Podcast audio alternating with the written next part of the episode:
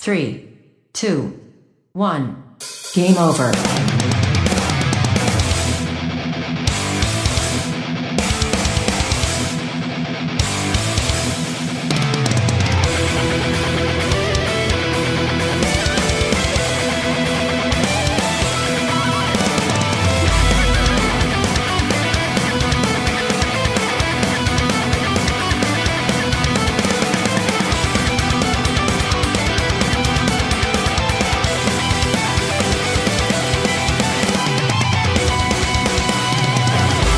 Cuando son las 10 y cuarto de este sábado 25 de abril, os saludo el equipo aquí presente, Maripuello, Fran Galdo, Geco, Javi Gutiérrez e Isaac Viana al programa 714 de Game Over, el programa de los videojuegos de Radio Despí que no emite desde Radio Despí porque estamos en nuestra casa debido a la pandemia presente.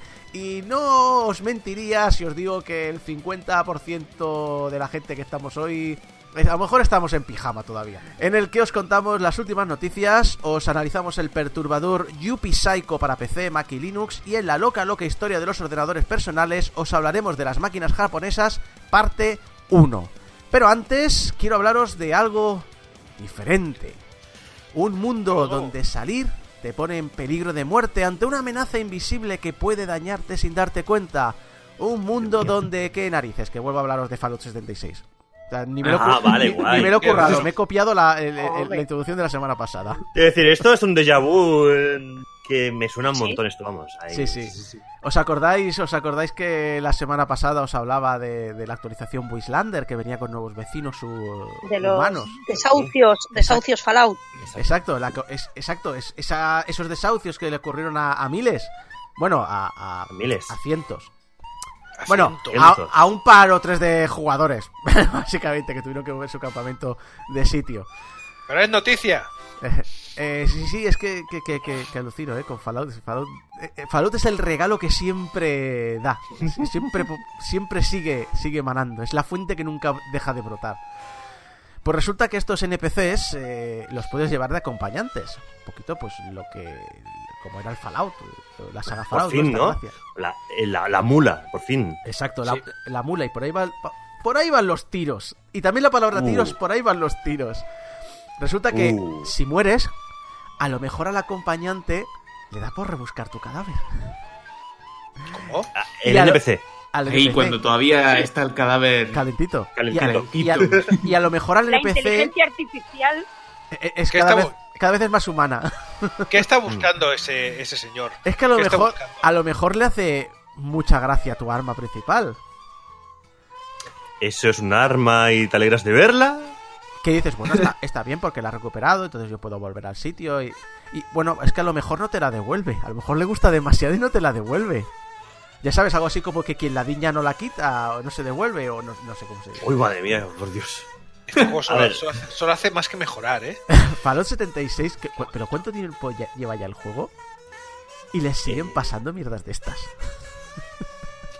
Pero yo creo, yo creo que ya es aposta. O sea, yo creo que hay una división específica dentro de Bethesda que dice, vamos a ver, vamos a sacar una, una actualización. Y hay un grupo de personas que dicen, "Tss, espera, espera, espera, espera. Sí. Vamos a meter, es un grupo encargado de diseñar mierdas. Exacto. El, el Llega y dice, la actualización es demasiado perfecta. Vamos El a meter Feature una Club. mierda aquí. El Future Claro. Club, pero ah, un club para el futuro, no, no, el, de las features, el de, el de que convierte cada bu- bugazo que tiene el juego en una feature. Pero a ver, eh, si lo he entendido bien, tú vas con un NPC, el típico personaje mula que lleva tus cosas, que paso lo llevas, que si se muere no se ha perdido nada. Pero si te mueres tú, el tío coge, lo ves tú rebuscando tu cadáver, se coge tu arma a nivel 50 y mil Sí, eh, superchetada, se la queda para siempre y la has perdido. para mí para siempre. Para él para siempre. Pero que tú, sabes, tú- que tú sabes que el truco en todos estos juegos es siempre, cuando te has quedado casi sin munición o solo te queda una bala de, de un- de una arma, es, se la das a él y tienes balas infinitas. Exacto. Pues ahora, pero mal. Esto, pero mal. Bueno, mal Bueno. no, a lo Fallout 76, vaya. Pero precisamente porque dice, y estoy harto de que me utilices aquí para el exploit de las balas, ahora me la quedo yo. Pero de todas maneras, si fuera una persona real, yo, entre amigos, sobre todo entre amigos hijos de puta, esto pasa también. O sea, esto es de, Vale. ah, que te has muerto, pues mira, el arma para mí. Oye, pero el arma, no sé de qué arma me hablas ahí sacando el pedazo de pistolón que brilla. O sea, la, intelige- la inteligencia artificial está llegando a niveles de realismo preocupantes, ¿eh? Yo Correcto. me imagino esto como una partida de rol, en plan el NPC de sí, sí, tira, tira para adentro, tira para adentro, yo te espero en la puerta Y cuando pase lo que tenga que pasar, yo entro ahí, chi, chi, chi, chi, chi, cojo lo tuyo y me piro. Llegará un punto en autos- que juega. Llegará un punto en que jugará por ti. De- quita, quita, que ya, que ya juego yo. A lo cuñado. Y Que tú lo haces mal. y tú No, no, te, no tú te conectas y, y el NPC no te deja, te aparta, quita, quita, ya lo mato yo, ya Hombre, lo mato yo. También hay que decir que en los juegos en los que te encuentras que la inteligencia artificial realmente es útil, que son pocos juegos, eh, muchas, ve- muchas veces yo también rollo decir, oye, eh, límpiame esto porque paso, me da pereza y tú eres bueno y no, y, y no te matan, o sea que... Ahora, también hay que decir una cosa. Es, eh, Bethesda ha confirmado que esto es un bug. Al parecer ocurre tan solo en una misión en concreto y está trabajando en ello. Así que ¡Qué esperad... sorpresa! Así Un que buque. esperad- Nu- Nunca, ¿eh? Un bug en Fallout. No, nunca. no, qué sorpresa. Yo, yo solo os avanzo ya que esperaos que cuando solucionen el bug aparecerán 15 nuevos por- causados por, la, por el arreglar este bug. Obviamente. Que hablamos de ¿Os Bethesda, favor.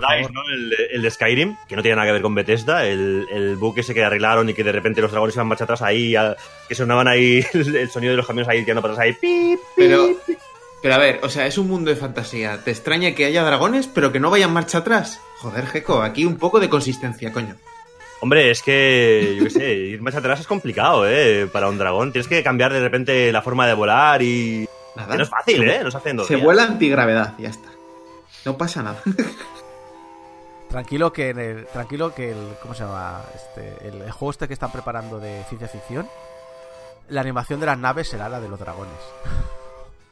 ¿Cuánto hace que no se sabe nada del juego este? Al menos han sido inteligentes y, han- y han callado la boca desde entonces. Voy a decir, uy, que a lo mejor no tenemos los recursos, mejor no hablamos más del tema. A- Aún así, cuando se anunció, ojo, eh, cuando, que ya era un secreto a voces, pero cuando, cuando lo anunciaron en la E3 ya dijeron, eh, relajad la raja, eh. Con tranquilo. Que lo estamos haciendo, que, o sea, que, que lo hemos dicho rollo, decir, vale, que sí, que lo estamos haciendo, estamos haciendo el, el Skyrim en el espacio, vale, estad tranquilos, pero esto le queda. Esperad. Pero bueno, si preferís algo más refinado, un título más trabajado, un título que, que no tiene estos bugs eh, típicos de Bethesda, el 1 de mayo, el BMC Studio publica un juego nuevo. Se llama, este juego, Por cada venta me bebo un vaso de agua. Cada, Magnífico. cada viernes, cada viernes, Te da lo que promete. cada viernes el, asegurar. el- el juego se va a actualizar y, y va- y- y cada viernes habrá un vídeo del programador del juego bebiendo un vaso de agua por cada venta que haya obtenido esa semana.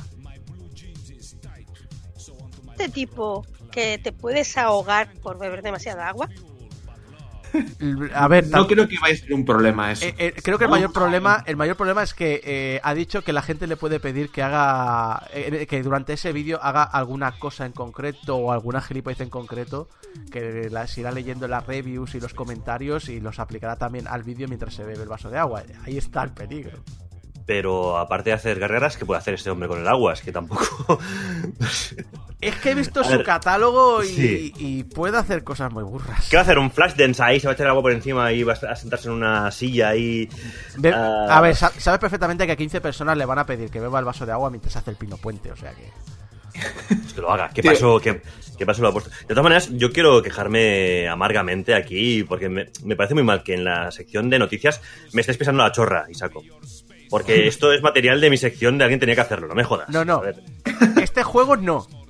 El catálogo. El resto del el catálogo, no, no, no, si yo voy al catálogo, que ya he visto en el guion que A- está ahí. ahora lo- ahora te lo lo dejo que lo comentes. Porque tela, ¿eh?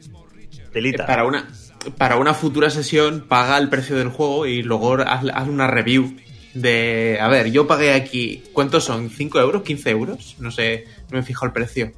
Para que este tío se bebiera mi vaso de agua y hiciera tal, y hizo otra gata. ¿Te imaginas un crossover de, de- de esto con Bethesda y que de repente el tío se le clipe el vaso de agua en plan, hostia, ha habido un bug a la hora de beberme el vaso de agua que no he podido? Eh, La, la- la- la gracia El, es... va- el vaso se ha ido- el vaso- el vaso se ha ido marcha atrás.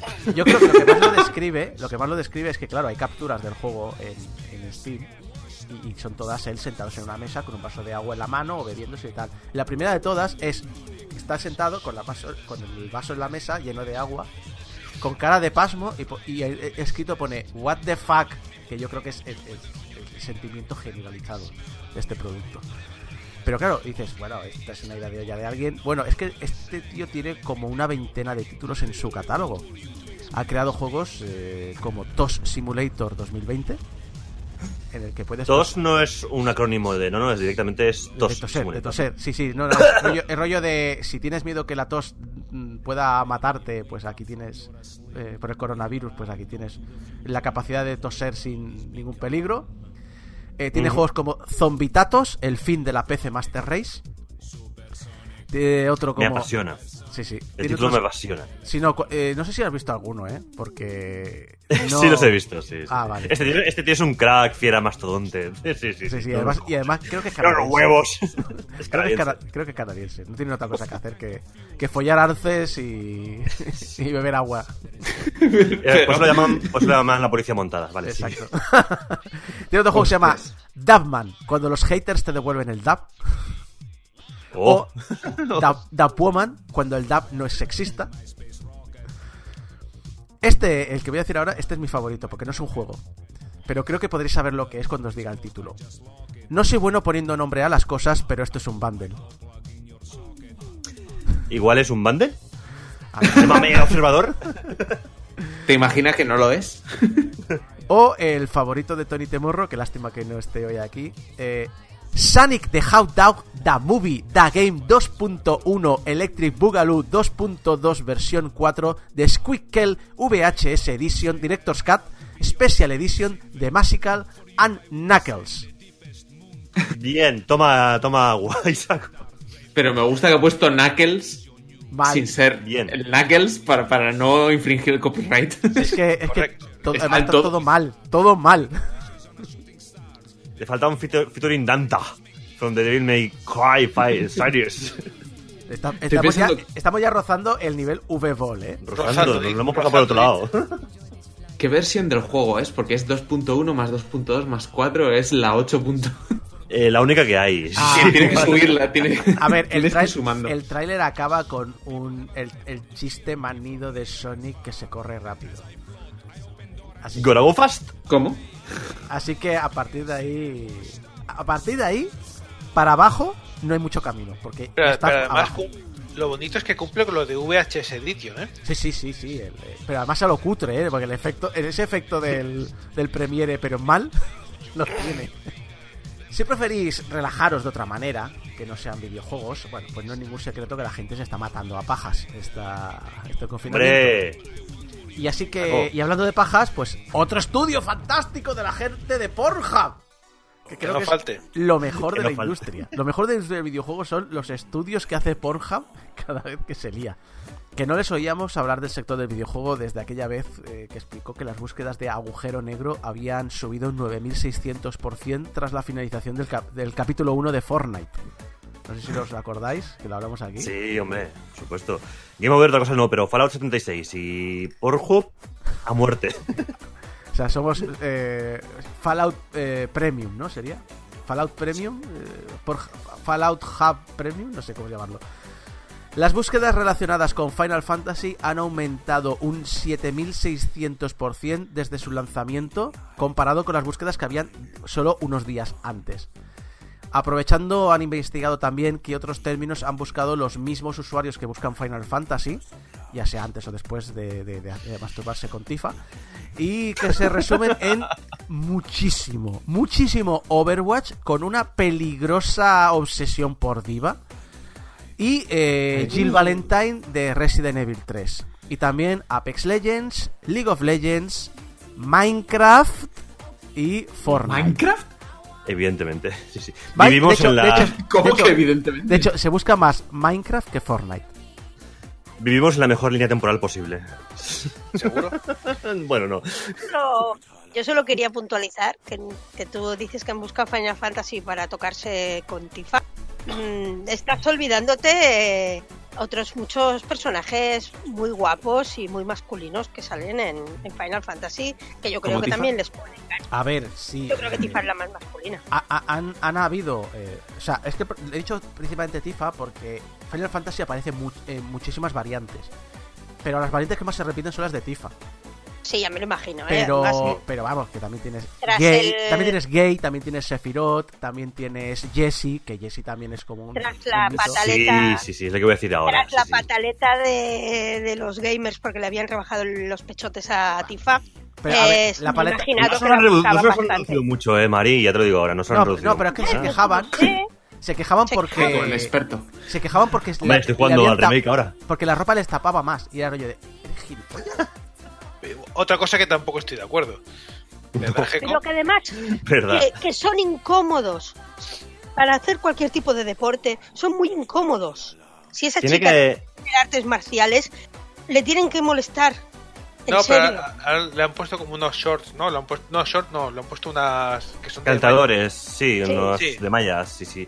Pero es que Eh, igual, supone- la- gravedad- va, va más deportiva, pero en realidad lleva menos ropa todavía que en el original, que ya es decir. O le, han- o le han puesto eh, sujetadores deportivos Sí. que agarren bien, o, o- se, o se o ahoga cada vez que pega un salto. se va a hacer daño. Os, os lo digo por experiencia. Es curioso, es curioso Es porque la creo que la gente que más se queja sobre eh, es que no puede ser que me reduzcan los pechos, es- podría competir en pechos. Bueno, yo aquí no, no es que lo necesite, no es que tenga una necesidad, pero sí que me gustaría saber, porque aquí están dando eh, cifras de relativas, y necesito saber los absolutos. O sea, se ha incrementado un 7600%. ¿Cuánta gente había antes buscando a matarse a pajas A- con, con- ahora- con gente de Final Fantasy y ahora? Ahora estoy Fran, hablando de memoria, cifras- ahora estoy hablando de memoria porque no me lo he apuntado, pero creo recordar que un millón de búsquedas. Madre del amor hermoso. Fran, son cifras relativas, en realidad. ¡Ah! ¡Ay, Dios mío! ¡Te Pasa de odio! noticia. Pasa de noticia, por De favor. todas maneras, tiene que haber, tiene que haber un repunte muy bestia de, de, de Jesse en esta, en esta búsqueda, seguro. Porque Jesse de repente se ha destapado como el personaje, el personaje más horny que había en, el- en, la historia. Eh, sin a- venir a cuento A, ninguno. a mí me encantó un, un- un meme que retuiteé en Twitter Sí. de Jesse que decía: Llámame Goku porque estoy a punto de montarme una nube. sí. Oh, Dios. Pues eh, hablando de turbiedades, eh, bueno, hablando de críticas, porque una cosa que me ha fascinado, que el- cuando se anunció por primera vez el, el XCOM Chimera Squad, eh, que estoy obsesionado con el juego, y aún no lo he empezado a jugar. eh, ¿Con el juego? Con, con el juego, con el juego. Eh, me hizo mucha gracia porque eh, sabes que el eslogan típico de XCOM es eh, Vigilo Confido, porque tenía Mm. el sentido, todo el sentido del mundo en, en XCOM. Para este nuevo, que es una es en, en una ciudad post la invasión, que se está intentando hacer pues una integración entre humanos y aliens y tal, y entonces han creado esta escuadra de operaciones especiales eh, que está formada por aliens y, y humanos, y el eslogan es eh, Diversis Dividis o algo así, o no me acuerdo exactamente qué pone. Y yo digo, bueno, voy a ver qué significa, y básicamente que tiene todo el sentido del mundo para el, el mundo que está ya planteando post-invasión, cinco años después de XCOM 2, es en la Mm. diversidad está la fuerza. ¿Tú sabes el hilo de Steam enorme de subnormales diciendo que esto era eh, horrible, esto era censurable, que esto era política en mis videojuegos, que es... O sea, pero, pero ¿qué, qué coño os pasa subnormales de los cojones? Lo- lo- los mismos que hablan de política con Final Fantasy VII. Es verdad, es que en mi- en los 90 no había política. eh, Quitar la política en mi Final Fantasy VII, no, un juego que va sobre ecoterrorismo. A ver si esta gente se inyecta ya lejía, como dicen por ahí. Ay, sí, por lejía y desinfectante. Y, y Saco, no se te ha oído Que le nada. caso a su presidente. Tu, tu marcha del micro no se ha escuchado nada. Mejor porque estaba rajando. Estaba rajando de, de, No, es que mi Final Fantasy VII, eh, eh, el original no tenía política, no, porque solo llevábamos un grupo de ecoterroristas que estábamos en contra de la sobreexplotación de los recursos naturales y del capitalismo extremo y eso. Venga, hombre. O sea, es como la gente también que defendía que Metal Gear Solid no tenía política. Digo, pero, pero. No, no, no, no, no los cojones, no los Metal Gear es cojones. apolítico. O sea, ese juego se basa puramente y exclusivamente en la política. Que es, que es política meter a una mujer en Assassin's Creed, pero el Call of Duty no es política. Ay, por Dios. Hablando En de, absoluto. hablando de cosas eh, turbias. eh, y sin salir de XCOM. Que resulta que, que hay- hay- hay- para dar para ir calentando, claro, pues XCOM Quimera Squad es como un spin-off. Vale, 20 pavos. De hecho, si lo precomprabas, eh, varía 10 solo. De, de hecho, vale 10, sí, sí. Sí, sí. Mm. Eh, si lo precompras o si lo compras ya de salida, eh, es un 50% de descuento. Es una cosa que hemos defendido aquí mucho, de, oye, eh, da- Claro. recompensar a los primeros compradores, no a los que vengan tres meses más tarde. Que son los que pringa, además. Y es, y es, y es un spin-off principalmente porque es un juego muy basado en la historia. Aquí la idea, o sea, aquí, aquí si pierdes a, a tus eh, eh, jugadores, o sea, tus personajes no los puedes cambiar. No los puedes No, no, es- personalizar. eh, eh, y no puedes dejarlos morir. Exacto, no los puedes dejar morir tampoco. Entonces eh, se ha de tomar como eso. Pero, eh, claro, han ido, para hacer hype, han ido presentando cada día hasta el lanzamiento a cada uno de los miembros con su historia principal. Y me empezó a. Cada vez que veía los vídeos me daba por, por empezar a mirar los comentarios y decía, bueno, pero esto está muy bien, pero. ¿Y, y, y, y la Snake? Snake, Snake. ¿Y la serpiente? ¡Snake! ¿Dónde está mi serpiente? ¿Dónde está mi serpiente? Y yo, pues, y a la serpiente la han dejado para la última de todas. Lo mejor para el No final. estoy, no, estoy, no, es- no estoy de todo seguro si lo sabían o porque tampoco son. O sea, como el vídeo se pueden poner en cualquier orden, yo creo que, que en el momento que empezaron que, ve- que, que la gente estaba pidiendo la serpiente, lo, lo cambiaron al final, creo yo. Y llegó el último vídeo, que es la serpiente, que es Torque. Y se llenaron los comentarios de Snake Waifu. ¿Qué dices? Hay una obsesión. No, es- o sea, hay una obsesión tan grande que ha salido el, el diseñador original del Viper para XCOM 2. Que dice: Cuando diseñé eh, la Viper en, en 2015 para XCOM 2, jamás me imaginé que había un fetiche de juntar a humanos con serpientes. Estoy flipando. Pero espérate, a ver, estamos hablando de un juego que habrán humanas, habrán algún tipo de furro o algo, y a la gente le molan las serpientes. Sí, sea, están súper locos la gente por. por- Retiro, por retiro lo dicho, es, es la peor línea temporal posible esta. Pero de todas maneras me hace gracia el- las declaraciones del diseñador original. Es un poco alma de cántaro. Te presento internet. Bienvenido. es como en serio no, No, eh, que es iba que a pasar. la mitad de comentarios es. "Mm, detecto una mentira aquí. la mitad de respuestas que ha tenido ese hombre. Pobrecito. Pero es que además, yo lo, a ver, yo esto del fetiche no lo había leído. Lo que había leído es que es un personaje bastante fascistilla. Sí, es muy gracioso. Es muy gracioso. Porque es muy, eso. es muy anti-inmigrantes cuando es una serpiente. Sí, porque la. la Alien, es- ¿no? o sea, yo sí, sé, la- no sigo sí, el lo que lore. es- a ver, el lore de XCOM es que. Eh, No es un spoiler, porque en todos los XCOM pasa eso. Cogen Mm. ADN humano y crean criaturas. Las mezclan con criaturas nuevas, o cogen ADN de otros planetas y crean criaturas nuevas. Es un poquito. O sea, es un poco de. Mm. Al, menos de al menos de la saga nueva de XCOM, desde el reboot, es- se hace mucho hincapié en que los alienígenas eh, están buscando ADN de diferentes planetas. Claro, la, la gracia de este sistema es eso, que, que- que- que están creando especies. Y, y claro, como esta serpiente la crearon en, el- en la región del Nuevo Ártico, porque las regiones son diferentes en, en XCOM, porque obviamente después de la invasión alienígena los países se fueron a la mierda. eh, claro, ella es terrestre, ella es de la- del planeta Tierra. Entonces, cuando a uno de los aliens dice, jamás pensé que, que llegarían a, a- a permitirme entrar en la XCOM, y la serpiente también le dijo, tampoco pensaba que a, un extranjero le iban a dejar, oye, que tú también eres de fuera. Y dice, no, no, perdona, yo nací en Nuevo Ártico, por definición, soy de- del planeta Tierra. Madre mía. Lo es, lo es. Sí, sí, sí. Pero es que habéis leído otro comentario suelto de. El problema de esta ciudad es que no sabe controlar a su población alienígena. Pongamos un muro. ¿Es, es, es- es el típico mexicano racista en Estados Unidos? Eso. Sí, sí. Es el negro de Vox. Sí, Uh, sí. Oh. un poquito. Bueno, pero en ese sentido es el rollo este de que de que nos tendemos a, a asociar una, una nacionalidad con una- un tono de piel o con un tal. Pues igual que se puede a ver, ser negro y ser español de nacimiento, pues oye, se puede ser una serpiente y ser terrestre. Eso por un lado. Eh, Hay muchas, serp- de hecho, hay muchas serpientes que lo son, terrestres. sí, en general suele Es más, diría que todas. Eh, pero el.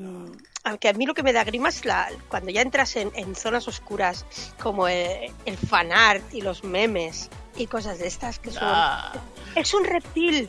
Es un reptil, no tiene pechos. No, no necesita pechos. Mm, Va a ¿Por venir una imagen de. Tampoco- ¿Por qué le habéis puesto un culo? no. Tampoco se sonroja. Tampoco se sonrojan.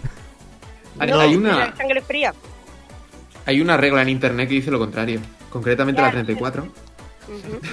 Pero es que pero puedes hacer porno de- con serpientes, y me parece muy lícito, pero no les pongas tetas. Haz un porno biológicamente correcto. Aceptable, exacto, biológicamente aceptable. Ha, ha llegado, Me ha llegado- me ha llegado el equivalente de la RAE a la pornografía. Ahí. No, te ha sonado a campaña política. Mari, hagamos porno biológicamente correcto 2020. Ay. Mari, talibán del porno.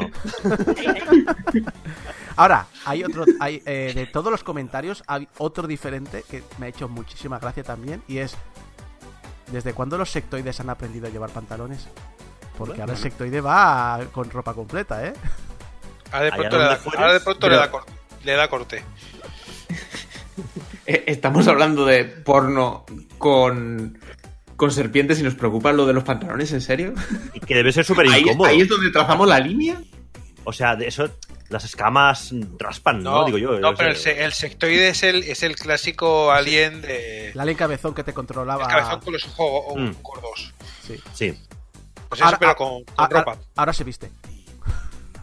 Ah, y también, también la coña es que, para presentar a los personajes todos les han dado un backstory interesante, rollo decir, pues este humano eh, le cogieron los Advent y le hicieron poderes psíquicos, pero una vez que se pudo escapar, eh, empezó a usar sus poderes para salvar a los suyos y su familia. Eh, este, este sectoide, eh, a base de controlar humanos, empezó a desarrollar empatía. Este, otro, este otro alienígena se fascinó por la cultura de la Tierra y empezó a estudiar mucho y le parecía fascinante, bla, bla, bla. Eh, Tor- la serpiente, Torque, es... Mm. eh, la atraparon, la metieron en la cárcel y en la cárcel se aburría tanto que se apuntó a, a la escuadra para poder disparar a algo. A tomar por culo el backstory de Torque. No hay Era nada- eso o macramé. no hay nada épico, es racista, no hay nada ya está. épico detrás, no hay nada tortuoso detrás, no hay nada. Nada, absolutamente nada. Eso, Pero es ¿qué, que me ¿qué quieres que haya épico? Si es, es una serpiente, es una serpiente que encima es fetiche sexual, que lo único que quiere es pegar tiros. No necesitas ningún tipo de, de- de trasfondo.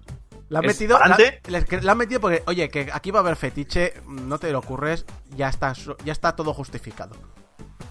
Ese, ese backstory encaja a la perfección con el 80% de lo que quiere Isako para una mujer. Me parece correcto. Os voy, os voy a dejar a vosotros el Lo de la pensar ese 20% Lo de restante. que sea serpiente ya no, pero. Ese backstory, por eso, de- a mí me recuerda. En Loca Academia de Policía eh, había un personaje, Tackleberry, que solo Sí, se metía hombre. en la policía para meter tiros. Sí. O sea que tampoco es tan raro. No, no, raro no la es, mitad de policías están en la policía solo para poder meter tiros y pegar palizas de manera legal. Pensaba que eso era el ejército. No, no. Eso lo sabe un policía también. 60% de la población. Bueno, eh, ahora si, si, si, no, si hasta ahora no nos habían acusado de hacer política en Game Over, Ah, la agenda política de Game Over, nada pasa nada. ¿Cuándo circulen. no nos habían acusado de hacer política en Game Over? os recuerdo, os recuerdo mm, el- eh, que tenemos un Discord y en el Discord tenemos un canal de agenda política. Que como- Llena de memes que- comunistas, que como una evidentemente. agenda política tenéis libertad de expresión, es decir, no podéis hablar. Solo el- el politburo, que somos nosotros, podemos escribir cosas. Pero bueno, no, no, no, ese, ese canal es de chorra. O sea, nadie que, que nadie piense locuras, ese canal para hacer chorradas. por Ese hacer- canal y el general y series, el de videojuegos, todos son de chorra. Eh, sí, sí, a ver, Ah, no, como pero- si el de política fuera diferente, ¿sabes? Ahora, ahora quiero decir, ahora quiero defender eh, que yo soy una persona que no usaba nunca Discord más que para hacer estas llamadas y grabaciones y demás. Y desde que hemos montado el, el- el Discord de Game Over, lo tengo abierto todo el día y, y salen algunas co- conversaciones interesantes. es decir, Oye, que, Es me, que- me estoy metiendo en Discord, que ya es mucho. Mm. Bromas, bromas aparte, poquito a poquito vamos siendo, somos casi 100 ya en el Discord de, de Game Over, ¿eh? Sí, sí. O sea, aquí hay, aquí hay comunidad para, para hacer cháchara. Pero si en este confinamiento te has sentido solo, no te preocupes porque Sony está trabajando en la solución. En concreto, han patentado un robot de compañía para que te lo... Digo, para que... ¿Tiene forma de serpiente? no, no, en la, en la patente tiene forma de, de una especie de nubecita con patas y ojos. Mm. Y hay, mucho, y, hay, y hay muchos ositos de peluche que han sufrido terribles destinos. Eh, Oh, Dios. ha patentado un robot de compañía, lo dicho, para que mire cómo juegas a la consola solo. Según Sony, cuando se observa a un jugador mientras juega videojuegos, su motivación aumenta. Y una polla como una olla. Yo estoy muy tranquilo jugando solo. No necesito a nadie que observe y me ponga nervioso. Exactamente. En la patente se puede leer. Se espera que aumente la afinidad del usuario con el robot y que la motivación para jugar un juego se vea reforzada por el robot que ve la jugabilidad junto al usuario y se siente Sí. satisfecho o triste con el usuario. La tecnología que usa para detectar la frustración se llama deducción de sentimientos. Que esto nos estamos a- a- a- a- acercando al, al sci-fi más eh, deprimente que, que- que- que he visto. Yo que a, a mí en mi tiempo libre lo que me gusta es sobre todo, de vez en cuando juego alguna cosa competitiva, pero normalmente me gusta jugar a cosas yo solo para relajarme y tal. Solo me falta tener ahí al, al muñecaco este y encima imagínate que lee mis sentimientos y empieza, ah, vaya paquete. ¡uh! Lo hacen mal, lo hacen mal. ¿Qué Ah, mal? ¿Esto qué es? no. Según las estadísticas mundiales que tengo registradas, eres un puto paquete. Puto loser. Esta fase será, es- es- pero puto loser, si esta fase se la ha pasado el 68% de la gente al, al primer intento. Eso molaría. Así es lo que te iba a no, decir. que Así te me hago un- molaría. Que te haga un teabagging. Pero en la vida real. Exacto.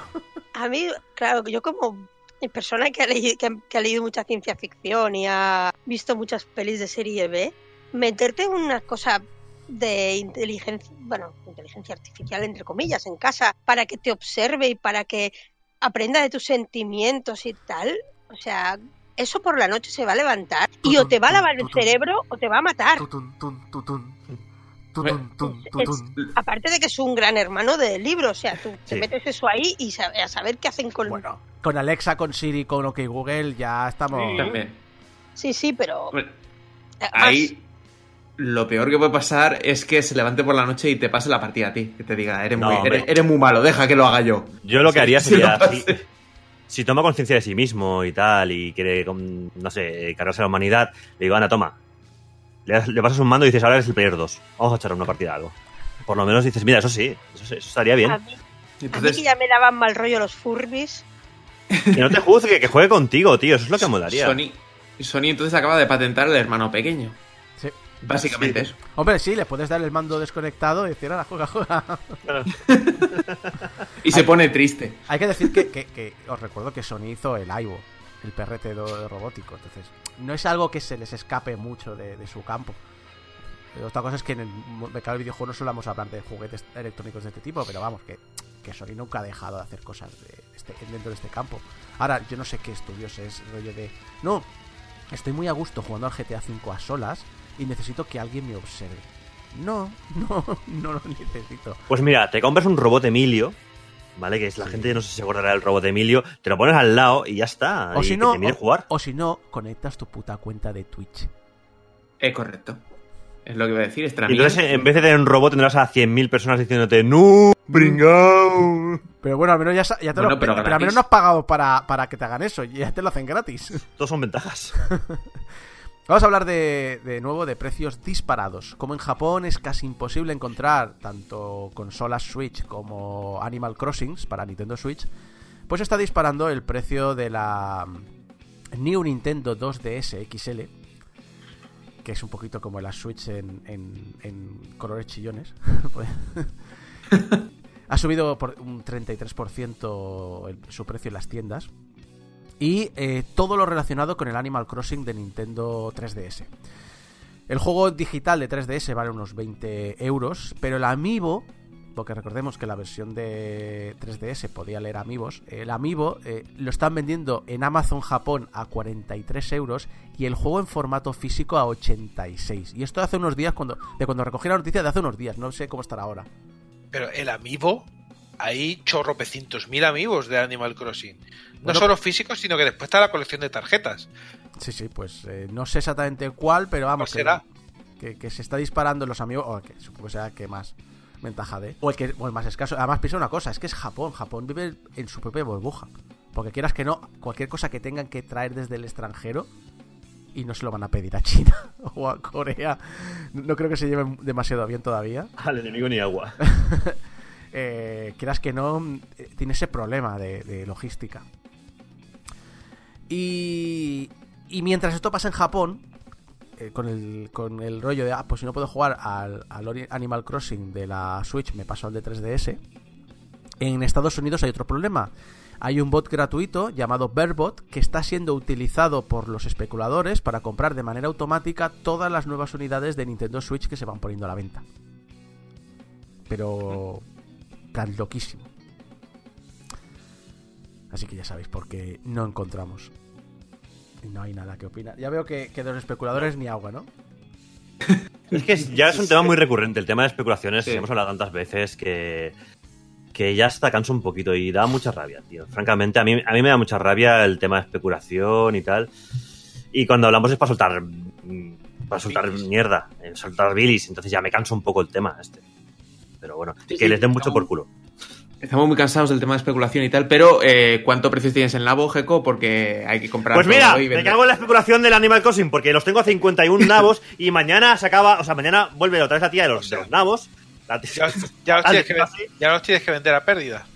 Ya los tengo que vender, no, ya los vendí ayer, por suerte. Pero los vendí ganando nada, dos o tres vallas por nabo. O sea, puta mierda Animal Crossing que me tiene aquí gastando. O sea, eh, no quiero capitalismo cookie, por muy cookie Es que sea, el no lo quiero. amigo. Pero eso, es mercado se porque, regula solo.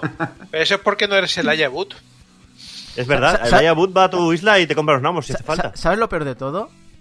Que este es el capitalismo teórico, porque el capitalismo práctico es, ah, si tengo pérdidas, eh, me vuelvo socialista y pido ayuda al Papa Estado, pero si las pérdidas son para los trabajadores, que den por culo. Aquí no, aquí es un, ah, sí, invertido ya, y, y ha fallado. Pues, pues tienes pérdidas porque es un juego de riesgo, ya está. Es decir, a veces se gana, a veces se pierde. Sí, sí. Mira, el Top Simulator. Dejemos la mala leche, dejemos la política, pasemos al humor. Y, y no hay nada más gracioso. O sea, pensáis, es que ya hemos hablado del humor, ya hemos hablado de- de- del, del chiste de- del videojuego que es Fallout 76. No, amigos. Google Stadia. Hola, Fran. Hombre, el otro clásico. Te reviento. Me- Me lo dice la persona que se dio de baja de Google Stadia. Pero yo lo confesé. O sea, eso no hay ningún problema. Ahí, con la verdad por delante. Fran, Ahora me he Fran, vuelto a dar de alta. Fran, Fran. Gratis. Todos nos ¿Dónde está, vuelta. ¿dónde, está, ¿Dónde está tu bayoneta? Te reviento. Te reviento, parguela. Resulta que la generación 2 de Stadia ya está disponible para desarrolladores, o eso se asegura en el podcast Stadia Cast. No no hay confirmación oficial, pero se le da bastante valor a estas declaraciones. Lo gracioso es que el desarrollador entrevistado se enteró de esto no por un correo, no por una notificación oficial, no, fue porque llegó, llegó a la oficina, encendió la máquina, empezó a trabajar y se dio cuenta que el juego se estaba reproduciendo a una calidad mucho, muy superior a la normal. Google ha hecho esta actualización sin avisar y según sus palabras, su rendimiento es superior al de una Xbox Series X. Es, eh, bueno, ya solo para añadir un poquito más de detalle a la noticia. eh, esto viene de un comentario de, Reddit de uno de los desarrolladores que obviamente no se puede decir que desarrollador es porque entonces estaría en violación de el contrato de NDA que firmó con Google. Eh, pero claro, la declaración de que es más potente tal es del desarrollador, no es de, Google. Y claro, obviamente esto ocurrió de un día para otro sin que se enteraran porque lo que se actualizó no es el dev kit que le dan, porque prácticamente es inexistente, es prácticamente todo software. Es el hecho de que eh, por la parte de backend de, de los servidores de Stadia, pues de repente han hecho wow y han actualizado, probablemente hayan actualizado las specs del, las especificaciones del servidor. Con lo cual, pues, quién sabe. Igual resulta que tiene más, más potencia o no que, la Xbox, ya lo veremos. Eh, esto podría causar un... eh, Te pregunto a ti que tú sí que estás metido en el mundo de la, del desarrollo de videojuegos. Si estás eh, utilizando las características especiales para hacer un, estilo gráfico muy particular, yo que sé, algo muy cel o algo, algo muy concreto que depende de, de ciertas ideas de abstractas, ¿no? De, de- de hacer un, un título no tan fotorrealista como algo más abstracto. ¿Esto podría afectarte negativamente? Hombre, sería un poco difícil porque es un poco como dices, bueno, si tú liberas un juego al mercado y cada persona se instala en un ordenador que es diferente a los otros, sería muy raro que si tú te lo instalas en un ordenador que es muy potente, eh, tuviera un rendimiento peor que alguien que se lo instala en un ordenador que casi no llega a los requisitos mínimos.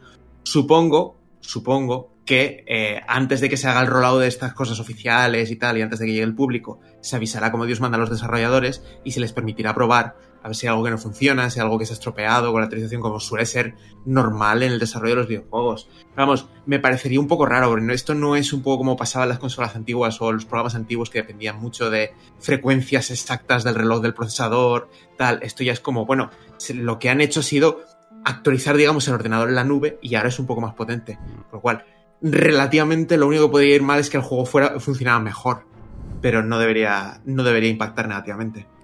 Lo que me parece gracioso de las declaraciones de que, eh, que corre mejor que, o, sea, rinde mejor que una Xbox Series X. Digo, bueno, es que técnicamente un PC ultra pepino, vale, sí, eso es de. Me he gastado 3.000 euros, sí, vale, pero técnicamente tú lo puedes lograr en casa. Así que no sé por qué la gente se extraña que Google con sus servidores te dé un rendimiento superior a una Xbox Series X. Especialmente porque A, tiene la capacidad de hacerlo y B, tiene la necesidad de destacar por eso. Pero otra cosa que está en la nube y a veces no es tan... Lo, que le ocurre no es tan bonito es, eh, ya para terminar hoy eh, las noticias, es que Nintendo Network eh, ha sido hackeada. Y Nintendo ha confirmado que alrededor de 160.000 cuentas han podido ser afectadas. A través de la Nintendo ID se podría haber accedido a nick, fecha de nacimiento, país y dirección de correo y a través de las cuentas Nintendo podría haberse accedido al nombre completo, fecha de nacimiento, género, país y dirección de correo. Lo que no se ha podido acceder es a los datos de la tarjeta de crédito. 160.000 eh, son muchas, iba a decir parecen muchas, no, no, que son muchas. Eh, son pocas comparadas con todas las cuentas que debería haber, es decir, tiene que haber sido una base de datos concreta o una pequeña parte. Pero veo que no ya no se salva a nadie y lo, más importante, ya no se extraña a nadie. Lo que pasa es que, y esto no se ha dicho mucho, y corregidme si no lo recuerdo bien, pero yo diría que Nintendo debe haber sido de las que más rápido ha, ha hablado públicamente de esto, ¿no? Sé que se lleva unos días hablando del tema, pero al contrario, o sea, a veces hemos oído cosas de, no, es que tal compañía ha confesado que hace siete meses sufrió un hackeo o hace año y medio. Nintendo ha sido relativamente rápida, ha, ha- ha reseteado las eh, passwords, que son hace todas cuando pasa esto, y está haciendo, está diciendo a la gente, oye, poneros la, la, la- ¿cómo se llama lo del doble factor? El- la, Doble verificación la doble doble, factor. exacto, la autorización por doble factor que, que eso va a hacer que mu- muchos padres se vuelvan a pelear con la consola y la tecnología y no tengan ni puta idea de qué coño están haciendo. Hombre, yo aquí lo que sí que voy a decir es que probablemente haya sido muy rápido con las personas que están afectadas, pero yo no sé si es que he tenido la suerte de no haber sido afectado por, por este hackeo, pero me enteré por una noticia. Y de hecho la noticia era que ya no podías iniciar sesión eh, utilizando tu Nintendo ID, o sea, el, el nickname, por decirlo así, sino que era ya o el número de teléfono o, la, o el correo electrónico. Y de hecho, a raíz de eso fue cuando yo mismo dije, bueno, pues nada, voy a ir a la cuenta de Nintendo y voy a activarme la, la autenticación de doble factor. Pero ni palabra, o sea, si no hubiera sido porque se ha comentado aquí y por, porque yo lo he leído, yo ni me habría enterado. A mí me ha pasado igual, pero las noticias que he leído es que han enviado un correo. Entonces entiendo que haber- deben haber enviado un correo a las 160.000 cuentas afectadas y las que no, Mm. no. Pero bueno, que, que no estaría mal que Nintendo... Bueno, Nintendo está diciendo públicamente, los, creo que en las cuentas sociales, o al menos en las noticias, está diciendo poneros todos el doble factor. Mm. Pero por el otro lado, eh, yo no lo he recibido, así que entiendo que en, en Europa o al menos en España no debe haber sido. No nos debe haber afectado. Por eso digo, es que 160.000 de una máquina que se ha vendido más de 50 millones. eh, y cuando hablamos de cuentas de Xbox Live y demás, hablamos de 20 millones, 30 millones o más, no, no me acuerdo, a lo mejor son 100 millones de Xbox Live. Es decir, mm, pocas me parecen. También había rumores de que, de que había sido una consecuencia lateral de que habían robado cuentas de otro sitio y muchas veces eh, eh, muchas veces conservamos contraseñas de un sitio a otro y cuando esas contraseñas han, han hecho el check con las de Nintendo han cazado un montón de gente y un montón de gente ha caído por eso pero que no ha sido directamente un robo a Nintendo. Pero ya digo que esto no está verificado. Sí, sí. No, y, y pero, también- por la cantidad de gente sonaría más lógico porque si hubieran petado Nintendo es lo que tú dices habría un huevo de gente ahí. También hay que, también está el tema que una cosa es que digas, bueno, no, es- no tengo tu contraseña de, aquí- de este servicio porque es diferente, pero como tengo tu edad de nacimiento, pues muchas veces con la edad de nacimiento ya te envían el restablecimiento de contraseña. O y, y si, co- y si coincide en alguna de estas con tu correo electrónico ya, ya ni, digamos. Que no soy la Yo es persona. Yo no soy la persona más segura del mundo, también os lo confieso. Pero como mínimo sé que hay como dos o tres servicios que tienen contraseñas únicas. El resto puede que no sea tan única, pero pero, es, pero al final es decir, tu, tu correo electrónico es tu DNI digital. Esa es la, la que siempre has de tener una, un, un password diferente. Yo os comento, sí conozco el caso de una persona, de una, bueno, de un amigo que sí que se ha visto afectado por esto y que se enteró por eso, precisamente porque Nintendo le mandó el correo de, oye, te hemos cambiado la cuenta, o sea, la contraseña, ¿vale? Porque ha pasado esto. Y posiblemente lo hayan dicho tan, tan rápido, ¿no? Lo que decíais antes, mm, por el tema este de que no se han visto afectados eh, datos confidenciales preocupantes, más allá de nombres y, bueno, evidentemente, este tipo de datos que sí son preocupantes, pero por lo menos no es, no, no son- no es el dinero, no son la tarjeta de crédito, no es eh, cuentas eh, de, de pago electrónico ni nada de esto. Es curioso Entonces, porque siempre que un hackeo de estos, nunca, nunca tienen los datos bancarios. No sé si es bueno, que- cuando pasó lo de Sony, sí que pasó, ¿eh? Que Bueno, eh, hubo acceso a cuentas de bancarias y todo, que fue cuando pasó todo aquello de que con el tiempo se supo, incluso regalaron los juegos aquellos que regalaron, pero fue, de- yo fue un agujero muy tocho, Lo ¿eh? de Sony, pero de Sony no recuerdo si ahora no recuerdo exactamente lo de los datos bancarios, pero sí recuerdo que fueron creo que un millón ochocientas mil o una cosa así o más, no sé. Pero el- lo que sí que recuerdo es que estaba todo guardado en, en texto plano. O sea, ya no te digo ni el MD5 Bravo. que, que se hackean se- en, Sí. en segundos o en décimas de segundo, que ya, que Sí, ya sí, es sí, malo sí. de sí, pero al menos te puedes decir, eh, que lo No, no. Eh, Está hablando de texto plano, que yo pod- eh, tú cual. puedes en casa abrir el, text- el blog de notas y mirarlo. Eso era Sí, lo, sí, tal lo- cual. lo grave. A ver, eh, sí que es. eh, lo que sí que he llegado a la conclusión, bueno, ya hace tiempo que la tenía, es que no se trata de, de s- evitar que te hackeen, eh, es, minimizar eh, los daños cuando te vayan a, cuando te hackeen, porque no se trata de sí, sino cuándo. Todos nos hackean. De hecho, si conoces la web a, a- I've, I've Got Been Pwned, que es una web que tú pones tu dirección de correo electrónico y te dice, vale, pues esta dirección fue hackeada en este servicio, en este servicio y en este servicio. Y creo que no hay nadie en el mundo que no ponga su dirección de correo electrónico y no le salga no al menos salga. un servicio en el que explotó. Así que tened cuidado y si sabéis consejitos para este tipo de, de protecciones, servicios y demás, come- comentádnoslo, co- compartirlo. Yo hace ya un tiempo que estoy... No lo he hecho por pereza, pero más pronto que tarde me tengo que poner una puñetera vez con un gestor de contraseñas, algo rollo las paso o algo, y yo acepto recomendaciones porque estoy muy perdido. Pero tengo que poner, os lo digo que lo tengo que ponerme en serio, más en serio con estas cosas. Mira, la regla de oro, eh, contraseñas difíciles de adivinar, el gestor de contraseñas que tú decías y doble factor en todo lo que puedas. Y ya está, con todo eso no vas a ser infalible porque nunca es infalible, pero ya estarías bastante protegido. Y sobre todo no reutilicéis contraseñas para servicios, una única en cada uno de los sitios donde esté registrado, que el gestor de contraseñas se encargue de, de gestionarlas por vosotros y, y ya está.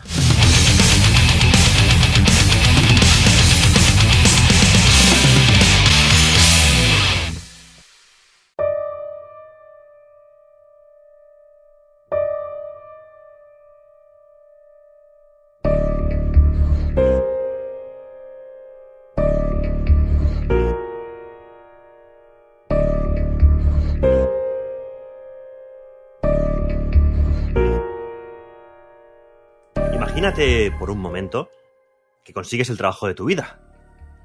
Un trabajo envidiado, al alcance de unos pocos, en una de las compañías más punteras a nivel mundial, con un sueldo de varios ceros además asociado. Ah, y es un sueldo, pues evidentemente, y un trabajo por el que cualquiera mataría. Ah, es un trabajo vitalicio además y te soluciona pues la economía para siempre. Imagínate que no es ciencia ficción. ¿Cómo se nota que no está basado en la realidad? Por eso digo que imagínate que no fuera ci- ciencia ficción. Eso primero. Eh, o que no estás soñando, o que no te has dado un golpe en la cabeza, este, y que no te lo has imaginado. No, estamos hablando ah, de imagínatelo de verdad, de qué pasa. Es el poder de la imaginación, ¿vale? Es lo que os aquí estoy sugiriendo. Vamos a acercar un poquito más la lente. Imagínate que eres un chaval, no muy despierto, por cierto, viviendo en el peor de los suburbios de Extra Radio, en un mundo en el que la diferencia entre ricos y pobres se ha radicalizado tanto que vivir o simplemente desplazarse al centro de la ciudad es un lujo al alcance de los más poderosos. De los que tienen parné, dinero, guita, presidentes muertos, lo que dice siempre Isaco. Que no sé Bueno. cómo es la frase exactamente.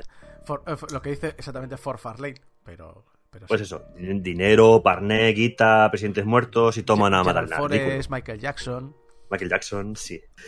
Pues simplemente coger el metro para ir a los grandes rascacielos de oficinas de la ciudad ya es un símbolo de estatus.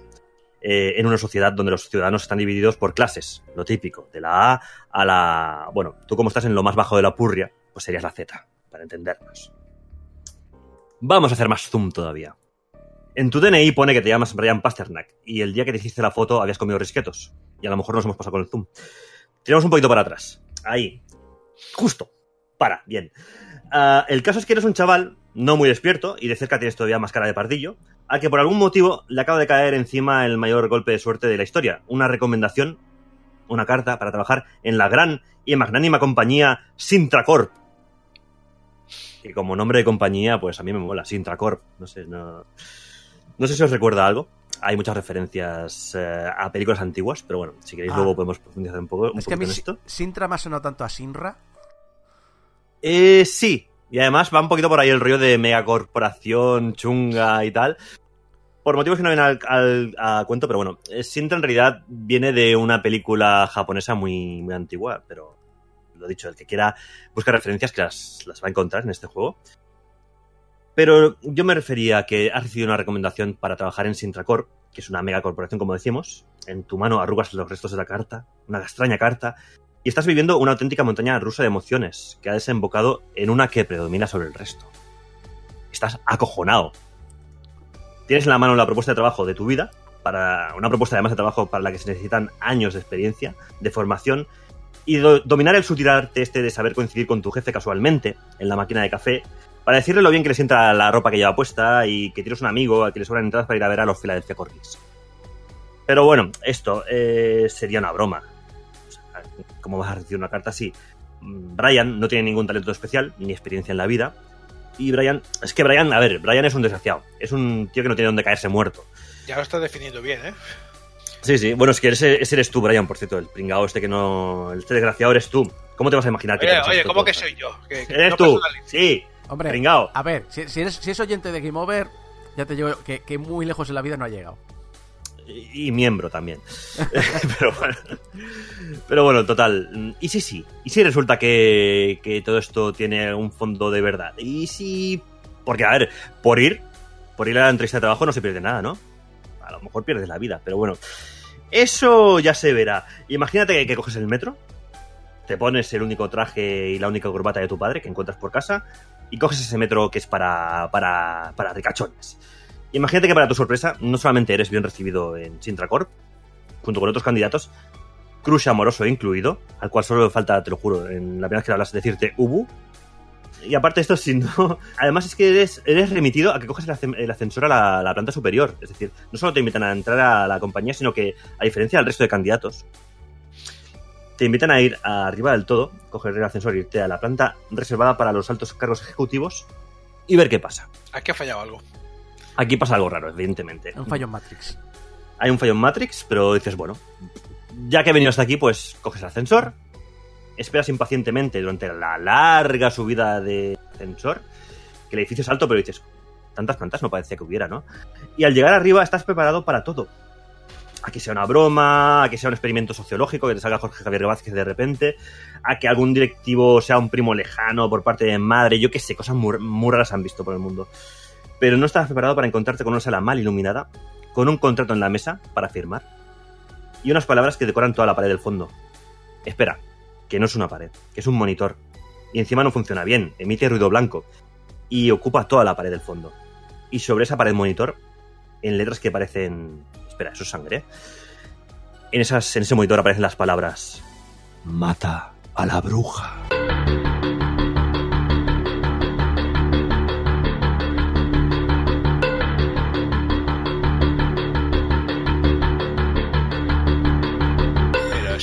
Normal. Eso yo lo he tenido en entrevistas también. ¿Tú no? Sí, a quien no le ha pasado eso, oye. Claro. Sí, sí, oye.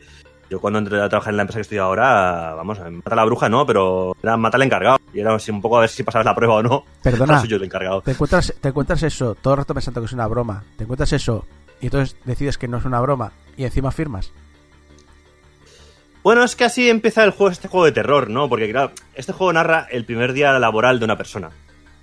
Evidentemente el juego va de terror psicológico y sudores fríos.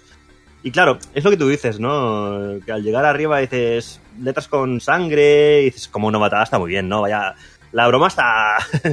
Vamos, me parto, casi me lo trago, ¿sabes? Ahí mata a la bruja, dice las letras. Seguro que es. Ja, saludos. Seguro que es ketchup, además. Sí, que- sí. Venga, va, salir de detrás del biombo, que muy gracioso y tal. Te recuerdo, te recuerdo que también hubo una persona que nada más llegar a, a- a- a un, nuevo, a un nuevo lugar se cargó a, a una bruja. Y se cargó, básicamente, se cargó un poder político, le, le, le saqueó el cadáver y se dedicó a desestabilizar el gobierno. De esa zona. Y hablamos de, de qué Final Fantasy estamos hablando. De, de- sí, del Final Fantasy del Mago de Oz. Total, que resulta que, bueno, por lo que sea, no sale nadie. No es eh, una broma, o sí, o qué cojones. Eh, así empieza este juego, ¿vale? Ya Básicamente esta es la puesta en escena. Mm, Todo esto se cuenta al principio, ¿eh? no os estoy desvelando nada. O sea, así es como parte este nuevo título, eh, que es la nueva pesadilla que propone el estudio español Baroque Decay, que son los creadores de El Conde Lucanor Hard Fistro. Es un título al que cuesta no añadir un fistro detrás, porque además no sé. A ver, el juego es de Conde Lucanor, traducido al castellano, del Conde Lucanor. Que, eh, a ver, mucha coña con el título. Exacto, mucha, mucha coña con el HAL, no pero puedo, no puedo. el que lo ha jugado sabe que es una pequeña joyita. Es un juego de terror pixelado con un argumento la mar de interesante y bastante recomendable. Es eh, Yuppie Psycho, que es como se llama esta propuesta. Sigue la estela del de su predecesor, de aventura de puzzles, de terror, con un arte pixelado maravilloso y con, con elementos eh, paranormales. Eh, y como me gusta llamarlo, es un juego de ojete oprimido. Y saco, es un juego para ti, ya te lo digo ahora. Sí, sí, sí, sí, corriendo, corriendo. Voy, voy, voy a correr a... Si son pixelitos, si saco. Son pixelitos, ¿no? ¿Cómo te puede dar miedo unos Mira, pixelitos? Mira, Eh, unos pixelitos, unos pixelacos como una casa de grande eran los de Silent Hill y me cago en su puta madre. Bueno, pues recuerda mucho a Silent Hill, precisamente este juego, sobre todo en tema ambientaciones y tal, sonidos, pero no nos avancemos. Pero vamos, que si lo pasaste bien con Silent Hill, con este, vamos, vas a disfrutar un montón. No, vamos, póntelo ya en deseados. La, y saco. pala- pa- la palabra pasarlo bien, sí. Ujú. Ah, la diferencia entre ambos, entre el Conde Lucanor y este juego, es que el primero transcurre en un ambiente de fantasía medieval, más cercano a la atmósfera, que además le pegas. eh, bueno, en realidad es más atmósfera de cuento de los hermanos Grimm, el primero. Eh, que déjalos correr, por cierto, eh, los hermanos Grimm, con las neuronas que tenían, que poco se habla de los oscuros y chungos que eran los cuentos de los hermanos Grimm. Los auténticos, los de verdad, no los que luego se han edulco- no, no, no. Telita, ¿eh? Con los hermanos Grimm.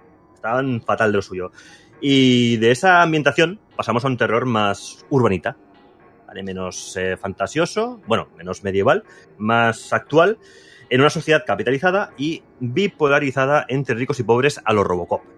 Para que no me digáis que no os traigo yo analogías de calidad siempre a este programa. Tras este comienzo, y elegir si queremos firmar ese contrato o no, podemos elegirlo incluso, eh, que por cierto ahí pone que del diablo, en fin. Eh, entramos en ¿tiene- un... ¿Tiene estos finales rollo de Far Cry? rollo, perdón. ¿Tiene estos finales rollo Far Cry? Rollo de decir, ah, pues eh, acabo aquí el juego. Si te soy sincero, siempre he firmado el contrato. Y lo he jugado dos o tres juegos. No sé qué pasa cuando no lo firmas. Ah, vale. ¿Alguien nos lo diga? Espe- Porque además, Espero que no sea una de esas coñas como los JRPGs de ¿Quieres hacer una misión, sí o no? No. Hombre, no me seas así. Arriesga tu vida por los demás a cambio de nada. Claro, a ver, yo por los loles firmo. eh, aunque sea, aunque luego me arrepienta. Pero claro, Em, si ya empezamos el juego con una eh, elección y no firmas y coges y te piras, hombre, sería gracioso de verlo si pasa o no pasa. Mira, eso no lo sabes. Como, como en juegos tipo el cementerio también, que te da la opción de. ah, Justo al principio, ¿entras al cementerio? No, vale, pues se acabó el juego créditos y ya está, a tu Ujú. casa. En, en Persona 5 pasa lo mismo. Al principio del juego, solo empezar, te hace una, un- un- una- te advierten de una cosa, te explican, oye, ¿estás de acuerdo con esto? No. Venga. Pues hasta luego, Lucas. Re- reinicio el juego. Digo, vale. Yo creo que es una feature que deberían poner, poner todos los juegos en plan de. Y además un mensaje de. Entonces, ¿para qué quieres esto, gilipollas? Pero sí, sí, o sea, bueno, hay un contrato, lo puedes firmar o no. Yo entiendo que la cosa seguirá igual, porque claro, el protagonista al principio dice. No se lo cree mucho. Todo esto, a ver, ¿quién se va a creer en su sano juicio? Que, de repente estás en una misión para cazar a una bruja en un edificio mm, infernal. O sea, Y además, estamos hablando de un chaval que es su primer día de, curro y no sabe nada de la vida. Casi casi es un pringado, lo que decíamos antes, es un tirillas, es un desgraciado. Entonces, mm, lo único que quiere es eh, intentar salir de ahí lo más indemne posible y lo más. con- bueno, saber por lo menos qué está pasando. Yo, imagínate que, que es que te pasa en la vida real esto. Y, y dices esto y dices, joder, con el, con el montaje que tiene esta gente de, de la empresa, ¿no? Es que, Mm. ¿Qué vas a pensar? Pues, joder, lo que se han flipado esta gente, ¿no? Bueno, No, y además- vamos a se- vamos a seguirle el rollo. Claro, Estamos hablando de que Sintracorp es una empresa puntera y que además es conocida por sus extravagancias, con lo cual tampoco te sorprende tanto. Dices, bueno, pues esto será una especie de rito de iniciación o alguna movida extraña, los recursos humanos estarán partiendo el ojete viéndome por la la cámara de seguridad, este tipo de cosas, ¿vale? Entonces, lo que haces tras firmar el contrato es ir a tu puesto de trabajo, a tu planta, que te toca y tal, y empezar a hacer tu trabajo normal. Dices, bueno, pues no le doy más importancia, sino ya hablaré con mi jefe o ya me comentarán o ya me pasarán un memorándum, yo qué sé, ¿sabes? O sea, no dices, bueno, es raro, pero yo qué sé, hemos venido a jugar, ¿no? Lo típico. Y además que es muy goloso. Estamos hablando de, un- de que estamos eh, llevando un personaje que es de barriada pobre. Y yo qué sé, vamos a seguirles un poquito el juego a ver si simplemente es una movida rara esta gente Cosas Y, de oye, ricos. Cosas de ricos, exacto. Eh, No sé. Vamos a ello. El tema es que, el- bueno, pues eh, lo dicho, eh, entramos en un mundo laboral en el que queda, eso sí, queda claro, eh, que las oficinas de Sintacorp, no, de Sintacorp, con todo lo que estamos comentando, no son corrientes. Y nuestra misión, si decidimos aceptarla, tampoco lo será. ¿Vale? Nos ponen la misión de hacer nuestro trabajo normal y además e intentar durante nuestro tiempo de trabajo capturar o cazar eh, y matar a una bruja que nos indican lleva muchos años atormenta- atormentando a los empleados. El argumento mantiene el interés eh, durante todo el momento de la aventura y si no te engancha la jugabilidad, que lo hará a poco que te guste este género, seguramente la curiosidad por resolver cada misterio que se presenta sobre el protagonista o los secundarios te impedirá despegarte del juego hasta alcanzar alguno de los finales, que hay varios además. ¿eh? Pero sí, es un juego de investigación y es un juego que te presenta un misterio, porque eh, tienes que averiguar quién es la bruja. O sea, en realidad esto es un rompecabezas eh, de investigación y de intentar averiguarlo. ¿Quién es? eh, Porque la bruja puede ser cualquiera.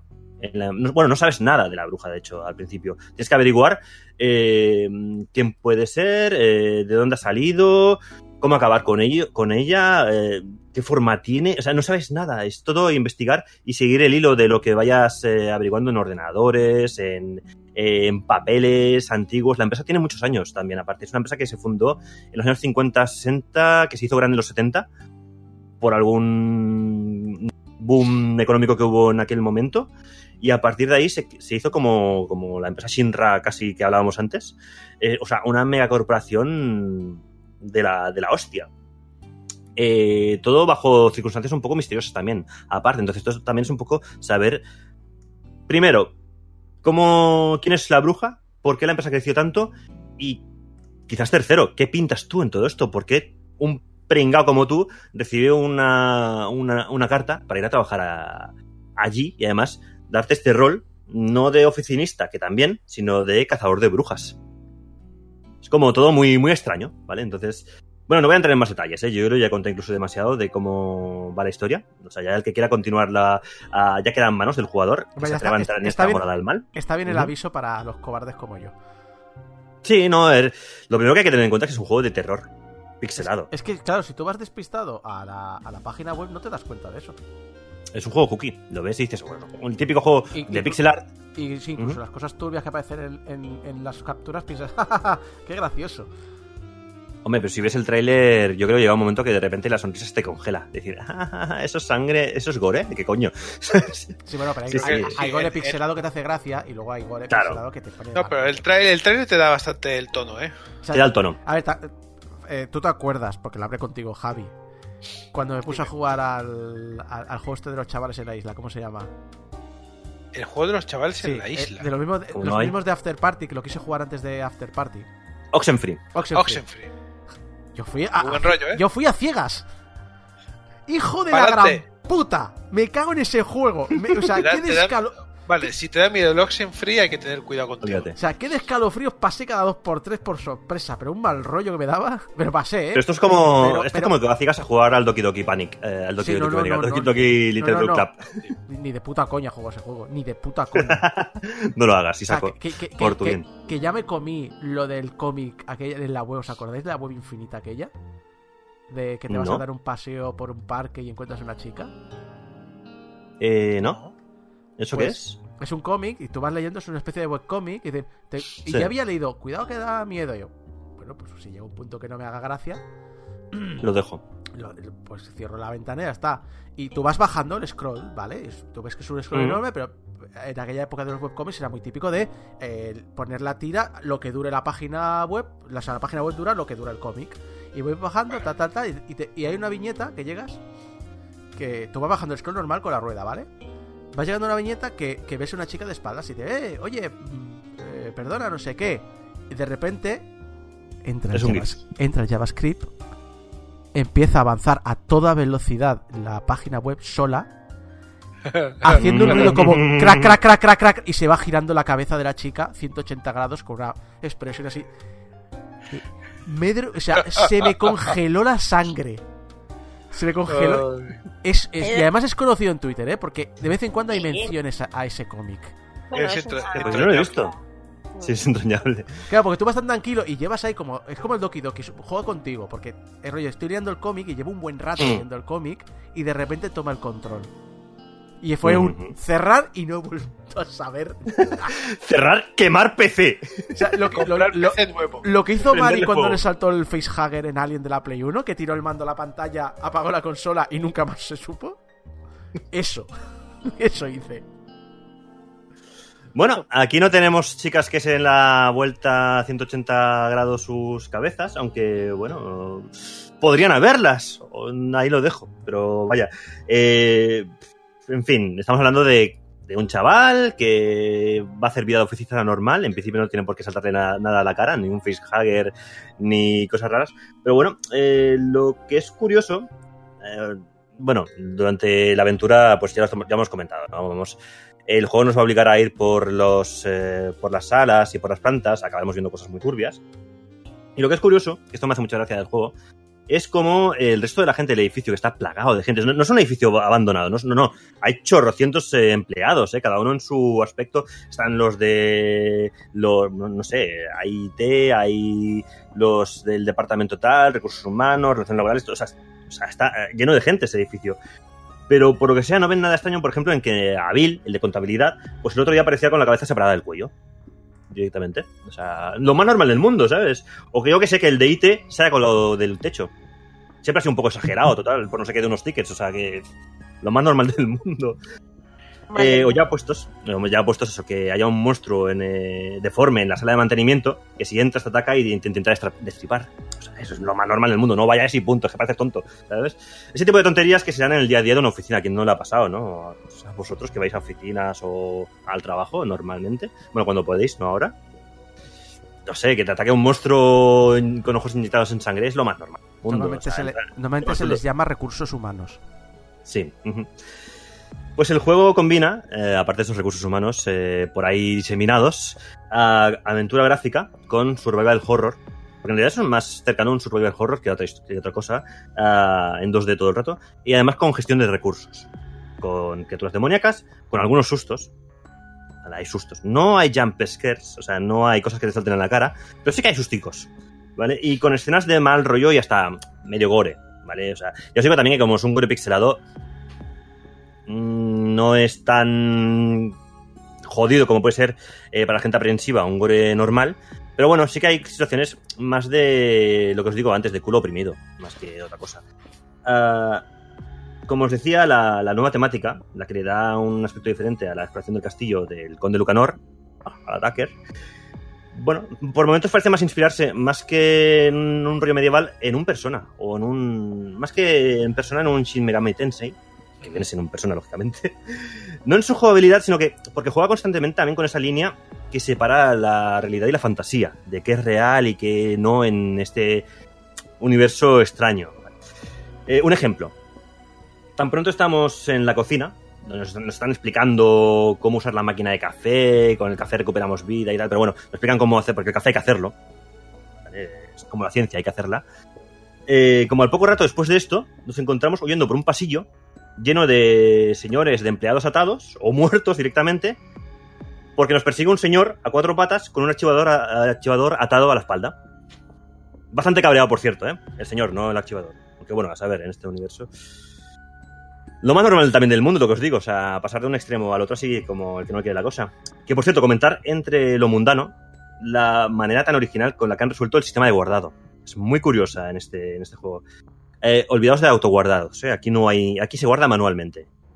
Como toda la vida. Al poco de empezar el juego, te echas un colega de planta, que además es el típico cuñado de oficina. El típico cuentachistes, el grachocho de la oficina, vaya, el gachacho. El que te dice el día 31 de diciembre que no os volvéis a ver el año que viene, ese. Pues lógicamente, este, este tío lo primero que se le ocurre cuando te- mientras te enseña, la OFI, a no, vente que te enseño la OFI, ah, es que plantéis el culo en la fotocopiadora. Lo normal, o sea, ahí que os fotocopiáis el, pandero, ¿vale? Cosa que él hace delante tuyo, y tú, como no quieres poner el culo, te haces una fotocopia, una fotocopia de la cara. Sí, te fotocopias la cara donde hace un momento el cuñado ha puesto las posaderas. Ya os dije que no, que no era muy ya os dije que no, era- no eras muy avispado, Brian, no. Eh, el caso es que el papel que usas es, eh, abro comillas, papel de bruja. Cuidado. Que es un papel con un símbolo arcano que te encuentras en muchos cajones y en muchas mesas de, mesas de este edificio. Y al hacerlo, guardas tu alma. De tal manera que si te matan, vuelves a ese punto. Es decir, eh, donde te has fotocopiado el alma. Es un punto de, de- de- guardado muy, muy curioso y bastante original. Ah, de hecho. Es mal rollero, de hecho. Guardas el alma, por si te matan, pues Técnicamente has muerto. Te, te hacen como un clon, ¿no? más o menos. Bueno, en realidad recuperas la tu vida a, a través de ese alma que te has guardado. No sé, es un poco. Sí, es mal rollero, pero digamos que pega bastante con el conjunto del juego, de lo que va un poco así rollo.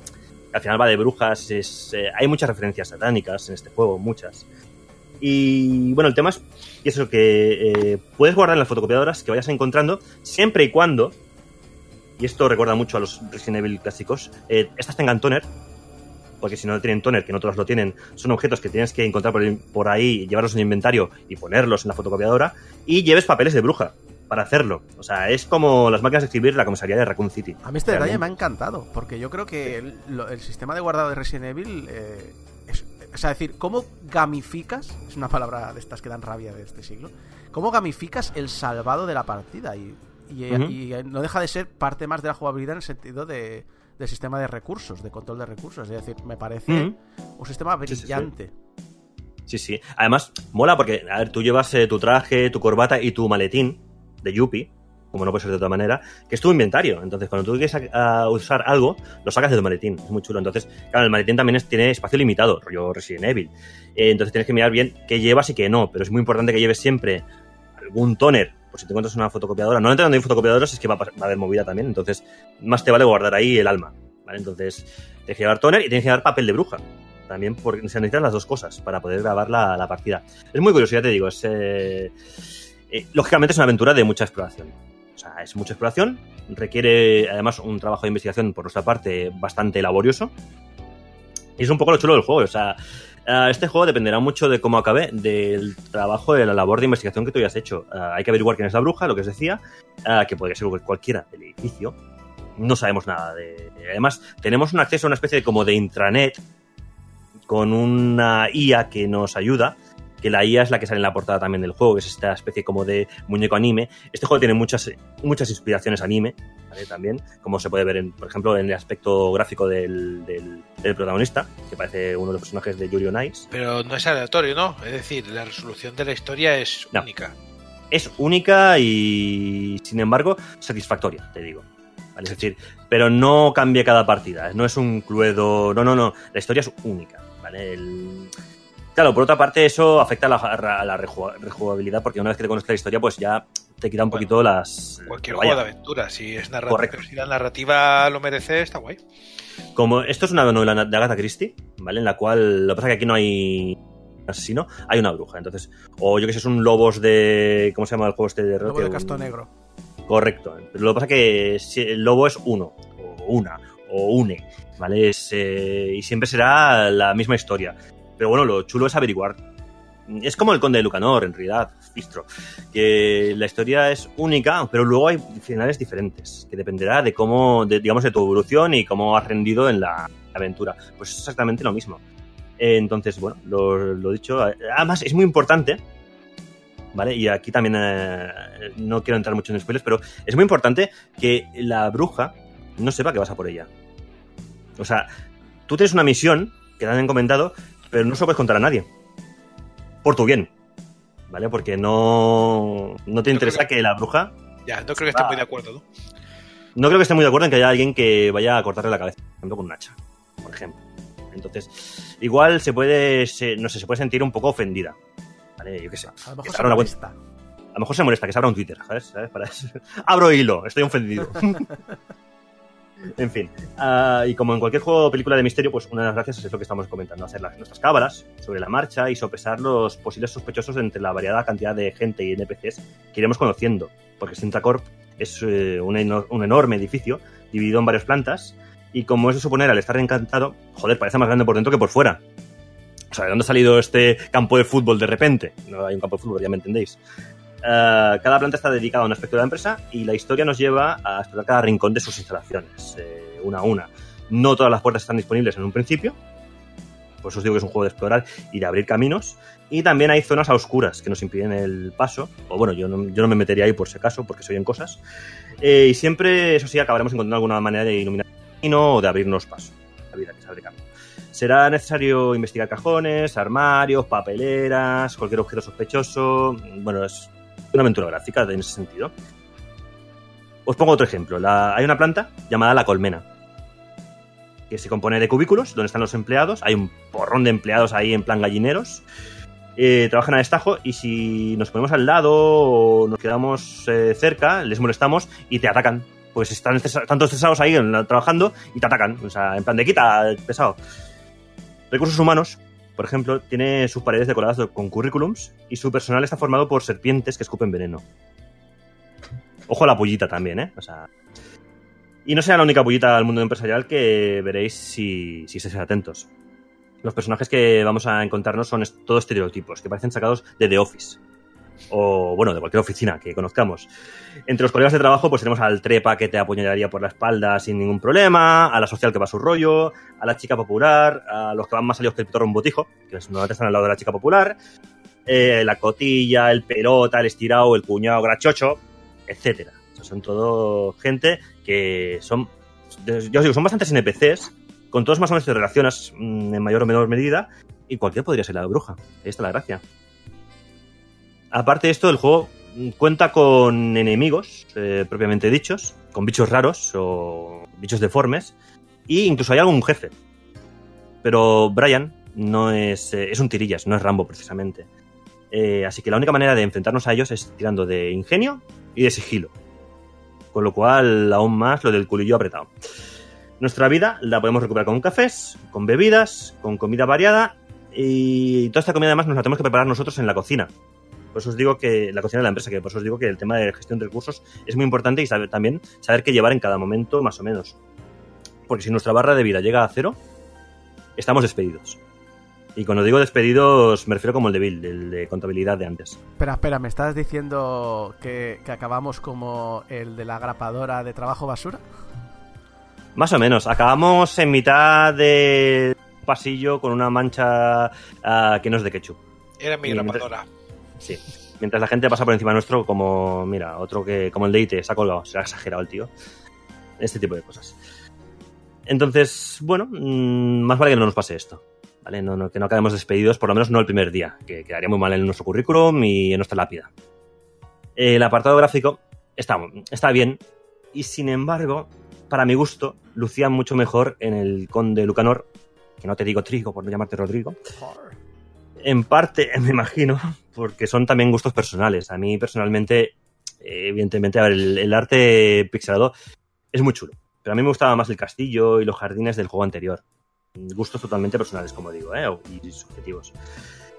Pero bueno, aquí tenemos entornos cerrados, asépticos, los típicos que te puedes encontrar en un edificio de oficinas, Aunque, eso sí, son más opresivos, lógicamente. Todos son. Hay muchos pasillos de esos que las luces parpadean demasiado, los fluorescentes no están bien fijados, hay que llamar de mantenimiento. Y situaciones así muy de. Y evidentemente, sin contar más, hay momentos de extravagancia y locura total, que son muy típicos de este estudio, que rompen con este conjunto. Y zonas que, ya os digo, no deberían existir en un edificio. Y dices, de repente llegas a una planta y dices, ¿qué cojones está pasando aquí? Esto, ¿Qué es esto? Eh, pero donde sí hay que detenerse es en el impresionante, en mayúsculas, trato de música y de sonido que hay en este juego. O sea, pocos juegos a nivel eh, auditivo me he topado yo últimamente eh, y hacen, o sea, el nivel de sonido que tiene este juego, del que hace gala, es eh, alucinante. Aquí sí que han dado un paso adelante con respecto al anterior juego, al predecesor, porque auditivamente Yuppie Psycho es una experiencia brutal. O sea, la música es de Michael Garoat, que es el compositor principal de Valhalla. Y se nota. Valhalla es un juego, eh, por cierto, muy recomendable, pero que, entre otras cosas tiene una banda sonora. Tú lo has jugado, Isaac, me parece. eh, de esas- Valhalla es de mis favoritos y de hecho me acabas de recordar que tengo que mirar cuando salía, si es que no ha salido ya, Nirvana, que era la segunda parte. No ha salido todavía, está, Sí, tengo- sale este año. Tengo muchas, Ujú. sí, sale, sale este año y tengo muchas ganas. Valhalla es un grandioso juego ¿eh? y con una banda sonora, sonora de esas que, bueno, como pasa con justamente con este Yuppie Psycho, buena suerte para quitártelas de la cabeza algunas canciones. ¿eh? Mm, Pero bueno, sí, el que pueda jugar Valhalla que lo juegue y el que, juega- a nivel auditivo ya os digo, Yuppie Psycho eh, le sigue a la saga bastante bien.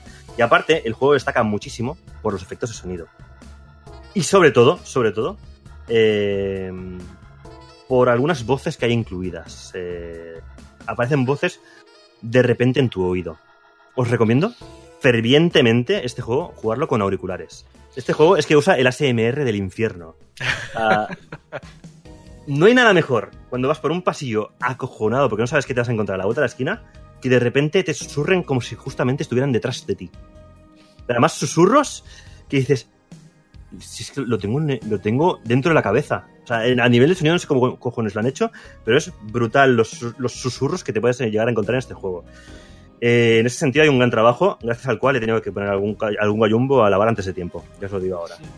Es, es- no, no, es, como os digo siempre, chef kiss por el apartado sonoro de, de- de este juego. Brutal. Lo, lo malo es que no lo puedo aprovechar, pero sabéis que soy, desde que pueda, desde que pude tener 5.1, soy muy fan del trabajo de sonido de los videojuegos.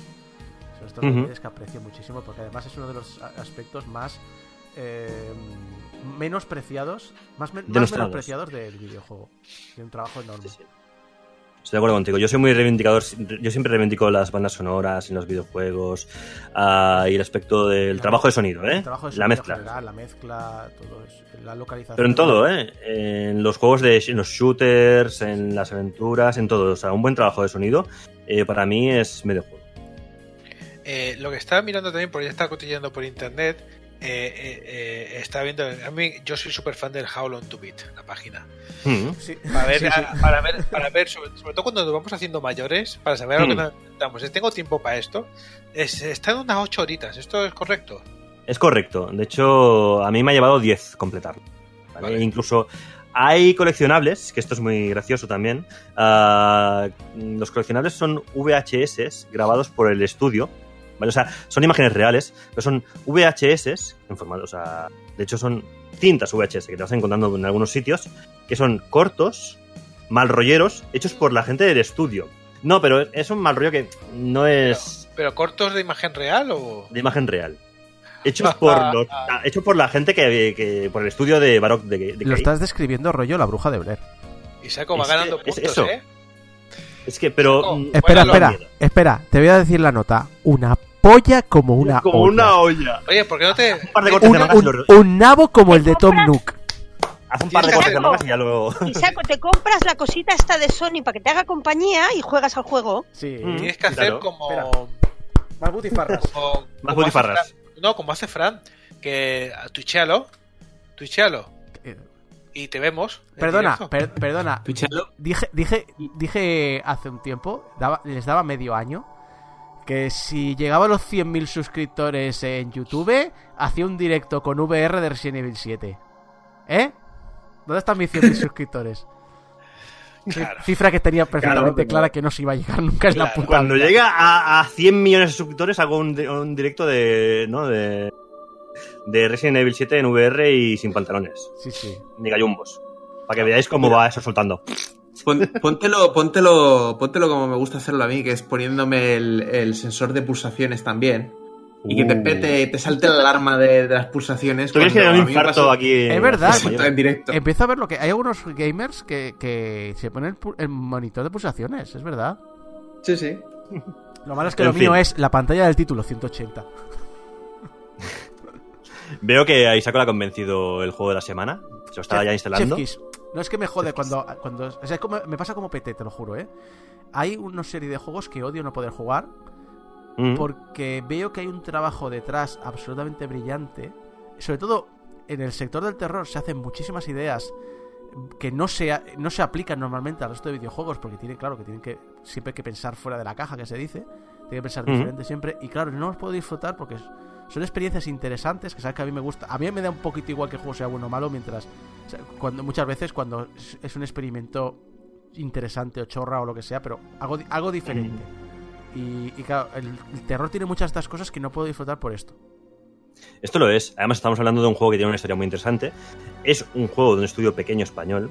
No lo digo porque sea español, sino porque es un estudio pequeño. A mí me flipa que esta gente hayan hecho estos dos juegos. O sea, tanto el Conde Lucanor como este Yuppie Psy- Psycho. O sea, se nota que esta gente, esta gente tiene muy buenas ideas. E incluso han sabido evolucionar la fórmula de- del antiguo juego, del precursor, a este. Me da pelín de rabia que parece que no le han dado la, la distribución que sí tuvo el Conde Lucanor, que sí salió en físico, en Switch, o sea, lo puedes ver en la FNAC y en centros de venta. Y este Yuppie Psycho parece que solamente está en el mercado digital. Mm, Que alguien me lo, me lo confirme si está en físico, pero yo creo que no ha llegado a ser en físico, es que solamente está en a- digital. ahora mismo creo que solo está en PC. Y en Sí. PC no es físico, ya lo sabemos todos.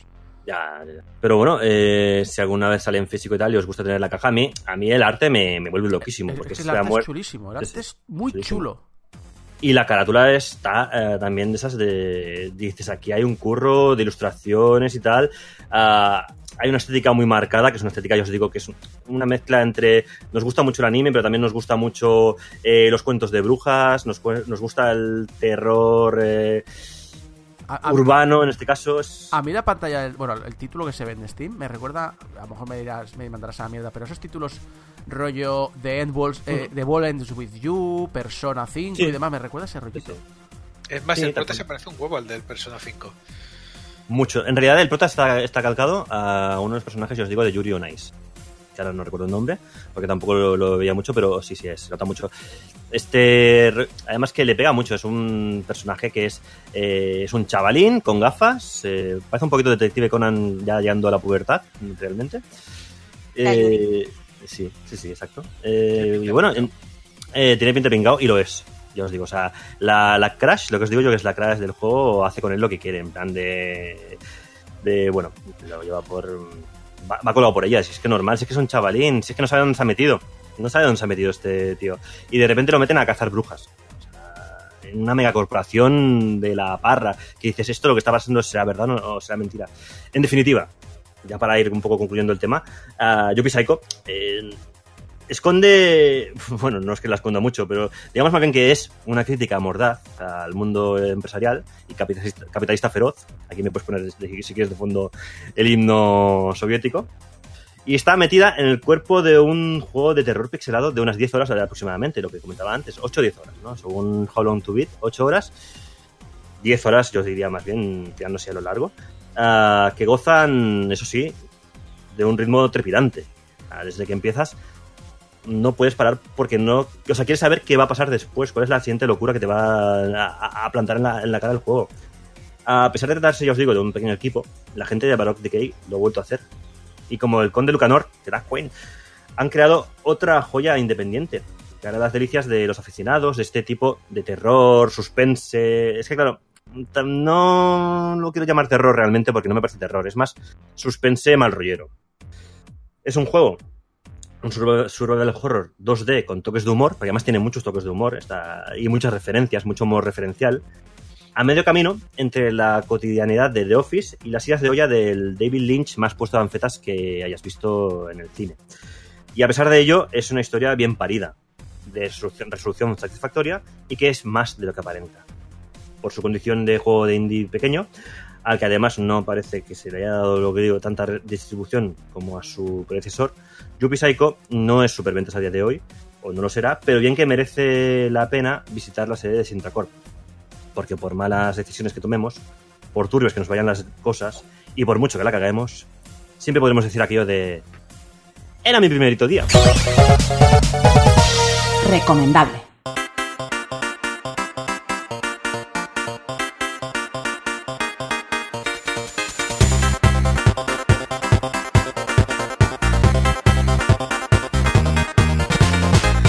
Seguimos con la loca loca historia de los ordenadores personales y la última vez os hablé de la Trinidad del 77, los tres ordenadores que marcaron la informática personal tal y como la conocemos hoy día. Apple con su Apple II, Commodore con su Commodore PET, pero sobre todo Tandy con su TRS-80. Pero en Japón no andaban a la zaga, aunque la pasión de la tecnología ya os digo que les venía de lejos. En Japón se estudió a desarrollar eh, y a estudiar la tecnología digital en los años 30 y pusieron las bases para el desarrollo posterior de tecnologías más avanzadas y modernas. Muchos de los avances japoneses fueron luego clave para desarrollar tecnología digital en Estados Unidos décadas más tarde, pero la microinformática llegaría más tarde tardaría en llegar. Porque os conté que fue Busicom quien inició todo esto cuando se pusieron en contacto con una empresa pequeñita, desconocida, recién fundada, no sé si os sonará, Intel. Pero no de dónde salió la idea. Esta idea de- del microprocesador apareció originalmente en 1968 en una reunión entre Tadashi Sasaki, que era un- uno de los ingenieros de SAP, y una ingeniera de software de nombre desconocido que nunca se ha sabido quién es, que era de la pues una no sé si era estudiante de la Universidad Femenina de Nara, donde estaban pues ellos dos haciendo un brainstorming para desarrollar esta idea de una nueva CPU. Esta mujer, cuyo nombre, repito, no ha trascendido, propuso dividir las tareas en cuatro circuitos integrados y esta fue la base para luego Busicom en negociaciones con Intel, como dije la otra vez, la liase parda. Esto fue porque cuando Busicom le pidió a Intel que les ayudase a terminar el proyecto, Intel, que estaba en aquel momento más centrada en fabricar memoria RAM, les dijo que, que, que ¿a dónde vas con esto? Que es como súper complicado y no entiendo nada. Esto es demasiado complicado para mis ingenieros de Intel, por favor, simplificadlo. Entonces, entre un equipo que formaron Intel y otro equipo que formó Busicom, entre ellos acabaron formando el 4004, que como ya expliqué fue la, la primera CPU, eh, la primer microprocesador de la historia. Aquí, pues, eh, esto, al igual que pasó en, otro, en el resto del mundo, eh, los japoneses también. Las empresas japonesas empiezan a crear sus propios microprocesadores durante los 70, inspirados por, esta, eh, por este ingenio. Y el líder del equipo de Busicom, Masatoshi Shima, no contento con haber creado el primer procesador de la historia, perdón, el primer microprocesador de la historia, luego dice, bueno, pues me voy de Busicom y me voy a Intel. ¿Y qué hacen Intel? Pues es uno de los creadores del 8080. O sea que iba de empresa, de empresa de empresa, oye, os, traigo, os traigo la paz, el futuro. Os traigo la paz del futuro y, y creo el progreso, porque el 8080, después de ahí, eh, bueno, esa fue la base el- que ya que conocemos sobre los ordenadores que eh, más tarde el 80, del 8008 y, y demás. Pero posteriormente pasó a Zilog, donde él diseñó, bueno, obviamente con un equipo, el Z80, otro microprocesador que tampoco es precisamente poco conocido. Y No. finalmente regresa a Japón donde funda el diseño de el centro de diseño de Intel Japón y allí ha seguido desarrollando microprocesadores. Pero está muy bien, sí, estamos en este hombre que la lió parda en su momento, que acaba fundando toda una nueva generación de ordenadores. Pero ¿qué pasa en el país del sol naciente? Y aquí viene un aviso. Bueno, en realidad dos. El primero es que si quiero hablar de Japón es porque quiero hablar del MSX. Aquí he venido a hablar de mi libro o, o en mi caso de mi ordenador fetiche. ¿Tú- ¿Y tú crees que vas a llegar? Eh, a, a lo mejor de aquí a tres años. Pero hay otro aviso que también quiero dar, deciros. En Japón existieron muchas más empresas. En Japón existieron muchos más mo- modelos de ordenador de los que de los cinco que yo he elegido. Pero por un lado, hay un secretismo y una formalidad dentro del mundo y el negocio empresarial japonés que hace casi imposible saber las historias o los nombres que hay detrás de muchas de ellas. Ya sabéis, me he ido de la empresa hace 20 años, pero es una familia y hay un respeto a la familia y no se dice nada. Y por el otro lado, ya os digo que esto va a ser bastante largo. Estoy hablando de que esto serán tres partes tranquilamente, eh, como para hacerlo todavía infinito. Así que he elegido pocas historias. La primera que he querido comenzar es probablemente la que menos os sonará, que es una compañía llamada Sword. Sword fue una empresa fundada por Takayoshi Shina y su madre, el 15 de abril de 1970. que quiero decir que esto no es tan raro, porque ¿sabéis eh, cómo se llama el compositor de Street of Rage? Yuzo Koshiro. Yuzo Koshiro, eh, Yuzo Koshiro también a principios de los 90 fundó una compañía, creo que es Ancient, y la fundó, y la fundó junto con su madre. Es, es más, la madre es la ¿Y que la le hermana? insistió, la madre es la que le insistió en que pusiera lo del eh, eh, ¿cómo se dice? Lo de poner el copyright de su nombre en, en- en la pantalla de La patente. inicio ¿no? del juego. Ah, vale, Eh, vale. Tú cuando ves Street for Rage, al principio de eh, Music by Music eh, Yuzo Koshiro. Eso Mm. sí de la madre. O sea, las madres españolas te- o las madres occidentales te dicen ponte una rebequita y las madres japonesas te dicen pon tu nombre en la pantalla del título del juego al que pones Sí. música. Eh, bueno, y de hecho, eh, Yuzo Koshiro y la hermana que es diseñadora de personajes y Ansien creo que sigue trabajando por su cuenta, es decir, no, no es raro que estas cosas ocurran. Pues Sword, eh, ya para el 1973, presenta el SMP-8008, que es el primer microordenador japonés, microordenador, os recuerdo, microordenador, ordenador personal, PC, ordenador doméstico, todos son palabras que definen lo mismo. Era una idea bastante bizarra en aquella época, que era poder tener una máquina en tu mesa. Eh, y probablemente, esto es discutible, pero probablemente es el segundo microordenador de la historia. Está ahí entre el primero y el segundo. Usaba el 8008, pero nunca pasó de la fase, eh, nunca pasó a la fase de producción, se presentó y, y demás, pero al final no estaban convencidos con las características, nunca salió a la venta, pero sí lo hizo la serie, bueno, una especie como de secuela, sin haber salido al mercado ya tuvo sus generaciones posteriores, que era el SMP 80X, que este sí que estaba basado en el- la CPU 8080. A partir de aquí, la Asor le va muy bien, presenta en 1977 el M200, un ordenador de sobremesa, con un formato bastante parecido visualmente al Commodore PET, pero en vez de usar, eh, no recuerdo, el, el Commodore PET creo que usaba el 6800, eh, si no recuerdo mal, eh, el, pues este M200 usaba el Z80, que aquí pues lo he dicho, lo conocéis más por el Spectrum, el Amstrad, eh, la Game Boy, etcétera. Y tras esto, pues intentó atacar eh, al mercado doméstico, al mercado, pues eso, del fan de, la electrónica, con la línea M100 y empezó, pues eso, a sacar más ordenadores. Eh, sacó a veces con la línea de chips 8086 o el 086, como lo llamamos todos ya aquí en, en Occidente. Otras también con el Z80 y máquinas más potentes con los Motorola 68000. E incluso trajo a Europa eh, algunos modelos, el M5, que tuvo cierto movimiento tanto en el Reino Unido como en España. Eh, en el Reino Unido se presentó, eh, al contrario que hacían los europeos que decían con el Sinclair y el Amstrad, os acordáis, ¿no?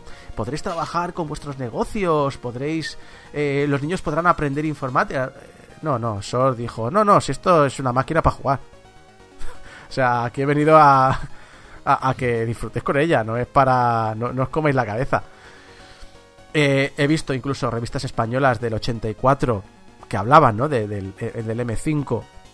Y... Pero ¿qué ocurre? Que cuando llegó aquí a Europa se topó con una cosa que ya creo que hablaremos en la- el año que viene, en la temporada que viene. Eh, una, una guerra la estúpida que se metió Commodore por orgullo y acabó afectando a todos, que fue la guerra de precios del 83. Esto ya os lo comentaré otro día. Básicamente, siempre a resumir, es que durante los primeros 10 años de vida de Sword, las cosas le fueron bien. Muy bien. Sword era una de las empresas que más rápidamente creció eh, de aquella década en Japón. De hecho, su fundador dice que fue la empresa japonesa que más creció en los 70. Y, no frenó al acabar la década de los 70. Eh, para 1983 tenía subsidiarias en Irlanda, en Singapur, en China y en Nueva Zelanda. Ese mismo año tuvo unas ventas totales de 35 mil millones de yenes. Pero también ocurrió otra cosa por ese mismo año más o menos. Una gran corporación se acercó y le recomendó vender su empresa ahora que todavía las cosas le iban bien. Total, que bueno, insistió mucho ello, estuvieron hablando por teléfono y al final él se negó.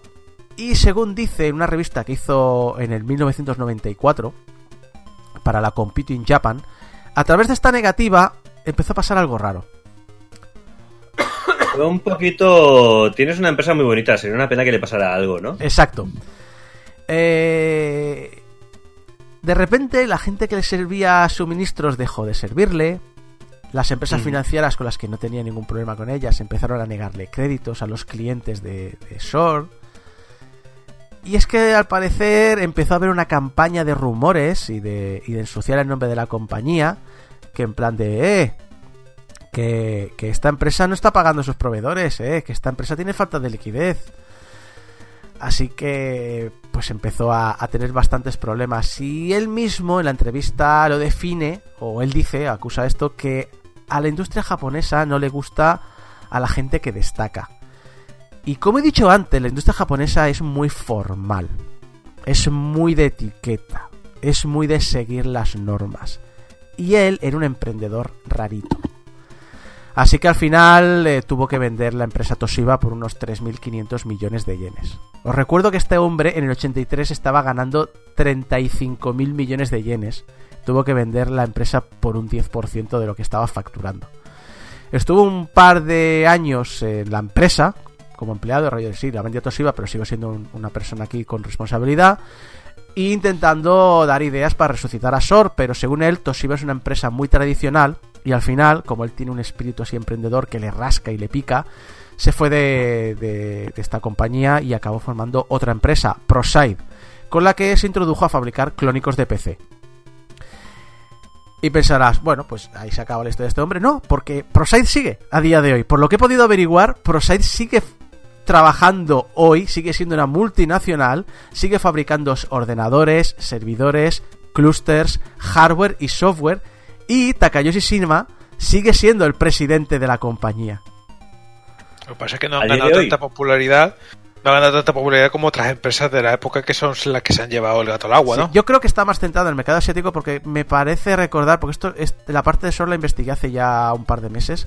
eh, creo recordar que se fundó por Vietnam o con algún socio chino o alguna cosa así. Fue rollo decir, voy a volver a hacer lo mismo que Sor porque realmente creo que lo que hizo fue aplicar todo lo que supo y se fue con un par de socios que con los que había fundado, bueno, con los que había estado trabajando en Shore formar For- Prosite, pero fue mucho más listo, se fue a un mercado más internacional para centrar bien las bases y que no le pudieran tocar los huevos. Y, ha fundado, pues eso, una, una empresa que ha seguido funcionando a día de hoy. Y la parte de SOR, la que vendió Toshiba, sigue funcionando. No se llama SOR, obviamente, era, no recuerdo el nombre, pero es Toshiba, no sé qué, no sé qué, no sé cuántos, que básicamente sigue fabricando sistemas integrados. ¿Por qué os he contado la historia de Sor? Bueno, porque creo que es importante que saquéis de, de- historia de este hombre el feeling de cómo se trabaja en Japón. Porque al igual que el resto de sus estamentos culturales, el negocio, especialmente a, a- escala enorme, es muy tradicional, es muy conservador y, y no pises algunos, algunos pies.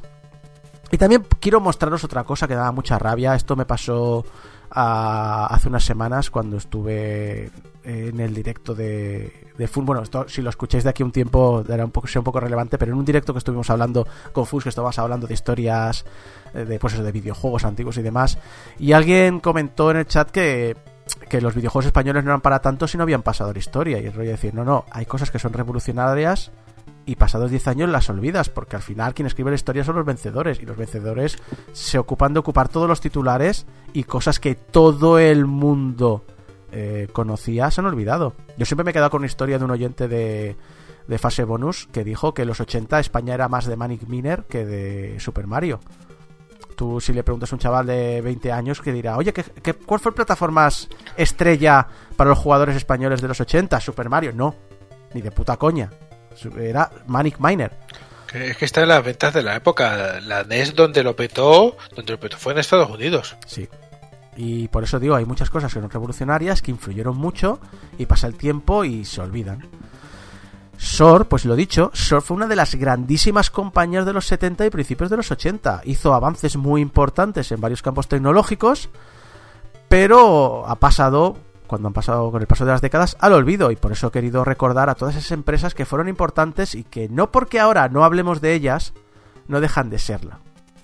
Pero si queremos pasar a empresas que sí que conocemos todos, eh, pasamos a NEC. NEC es una empresa que, que comenzó cuando dos japoneses compran a una empresa de componentes eléctricos en 1898. ¿Os acordáis las historias de... Es que Nintendo es del siglo XIX? Bueno, es que en Japón muchas grandes corporaciones son del siglo XIX o principios del XX. Ese mismo año pactan, en 1900 en 1898, pactan con una compañía americana el juntar sus compañías cuando la legislación lo permita, porque ya sabéis que Japón y la injerencia extranjera mm, no se llevan muy bien. Así que en 17 de julio de 1899, solo un año después de este trato, se revisa el tratado entre Japón y Estados Unidos y ese mismo día la unión de las empresas crea la Nippon Electric Company, la primera empresa conjunta con capital extranjero de Japón. Esos primeros años, bueno, Nippon Electric Company, NEC, ya, ya podéis suponerlo. Eh, esos primeros años, lo dicho, se dedicaron a fabricar, vender y mantener teléfonos e interruptores. Actividad que acabaría creciendo con otros campos tecnológicos y con unos contratitos bastante jugosos con el gobierno. Porque hay otra cosa también común con las grandes corporaciones. Hay cierto periodo histórico que hacen como Alemania. No existió. En plan de. Sí, trabajamos con. Puntos suspensivos. Y también otra cosa común es que en los años 50, en el caso de NEC concreto, en 1954, comienzan a investigar y desarrollar ordenadores. Y os, y os quiero, quiero recordar otra cosa. eh, la palabra ordenador hasta los 80 se relaciona exclusivamente a grandes máquinas. La idea de que un ordenador es algo que tienes en la mesa era una cosa bastante foránea. Así que llegan los 70, que es la década que nos interesa más. Eh, el grupo dedicado a los ordenadores es el Information Processing Group, que os voy a, lo voy a llamar como IPG. Es el grupo dentro de NEC que se dedica al tema de la informática a los ordenadores. Por otro lado tiene la Electronic, De- Electronic Devices eh, Sales Division, EDSD, que lo dicho, este EDSD realizó pues el típico kit de estos educativos, estos kits electrónicos para que te montes una placa y, un, y una CPU muy sencillita y cuatro componentes. eh, para pues eso, para que la gente supiera que, que era un microprocesador, lo montara, programara cuatro instrucciones. Un poquito lo que pasó con el Altair 8080, ¿no? Eh, ¿Y qué pasó? Que, que al, al igual que pasó con Altair, esperaban vencer poquitas cosas, en el caso del, del TK80, que es el ordenador este, vender 200 copias, acabaron vendiendo 2000 al mes. Rollo listas de espera de meses y demás. Entonces, eh, los desarrolladores vieron que esto de los ordenadores personales se estaba poniendo en boga, sobre todo en 1977 en los Estados Unidos, y decidieron hacer su propia máquina. ¿Qué ocurrió? Que estos son, repito, los de la división de ventas de equipos electrónicos, la EDSD. La división informática vio lo que estaban haciendo y dijo: Dejad de perder el tiempo con juguetes. Lo que estáis haciendo son gilipolleces, son juguetes. El líder de la EDSD es Kazuya Watanabe. En una visita a Silicon, Gra- a Silicon Valley, donde preparaba este, este juguete que le hacía el IPG, eh, donde estaba, eh, lo he dicho, Silicon Valley buscando nuevos microprocesadores en los que poder basar su máquina, se cruzó en una tienda de informática a un tal Kazuhiro Nishi. Nishi sería años más tarde, no sé si lo he contado alguna vez, el creador del MSX. ¿Se ha hablado alguna vez del MSX? No, No, nunca, Nunca. jamás. No, no me suena. Pues nada, pues se cruzó con él, pues lo dicho, por casualidad en una tienda, se intercambiaron tarjetas, así, cuatro formalidades y, y ya está, no mucho más. Le- lo que pasa es que apar- en aquel momento, aparte de simplemente, en el momento que se cruzaron, aparte de simplemente ser, pues eso, el, el editor de una revista sobre informática llamada ASCII, eh, también es socio de un tal Bill Gates. Y bueno, pues eh, se intercambian, lo he dicho, tarjetas, cortesías, vuelve a Japón y empieza a darle vueltas a la idea de, oye, he estado hablando con este hombre, eh, es este es socio de otro tío que tiene una empresa en Estados Unidos llamada Microsoft. Pero claro, ¿quién conoce a Microsoft? Estamos en el final de los 70. No le voy a proponer a la directiva visitar Microsoft, que es una empresa pequeñita que no conoce nadie. Me van a rechazar eh, los gastos de viaje. No pasa nada, no lo, no lo solicita, pero aprovecha un poco más tarde que tiene que visitar de nuevo Estados Unidos para una feria informática para comer con Bill Gates y visitar sus oficinas. Bill Gates en esta visita le habla de la importancia de usar estándares de facto en informática. Porque es algo que a lo mejor hoy día es de perogrullo, pero en aquel momento todo el mundo quiere meter su piececito en un mercado que no está del todo explotado, que no todo el mundo tiene muy claro qué va a ocurrir.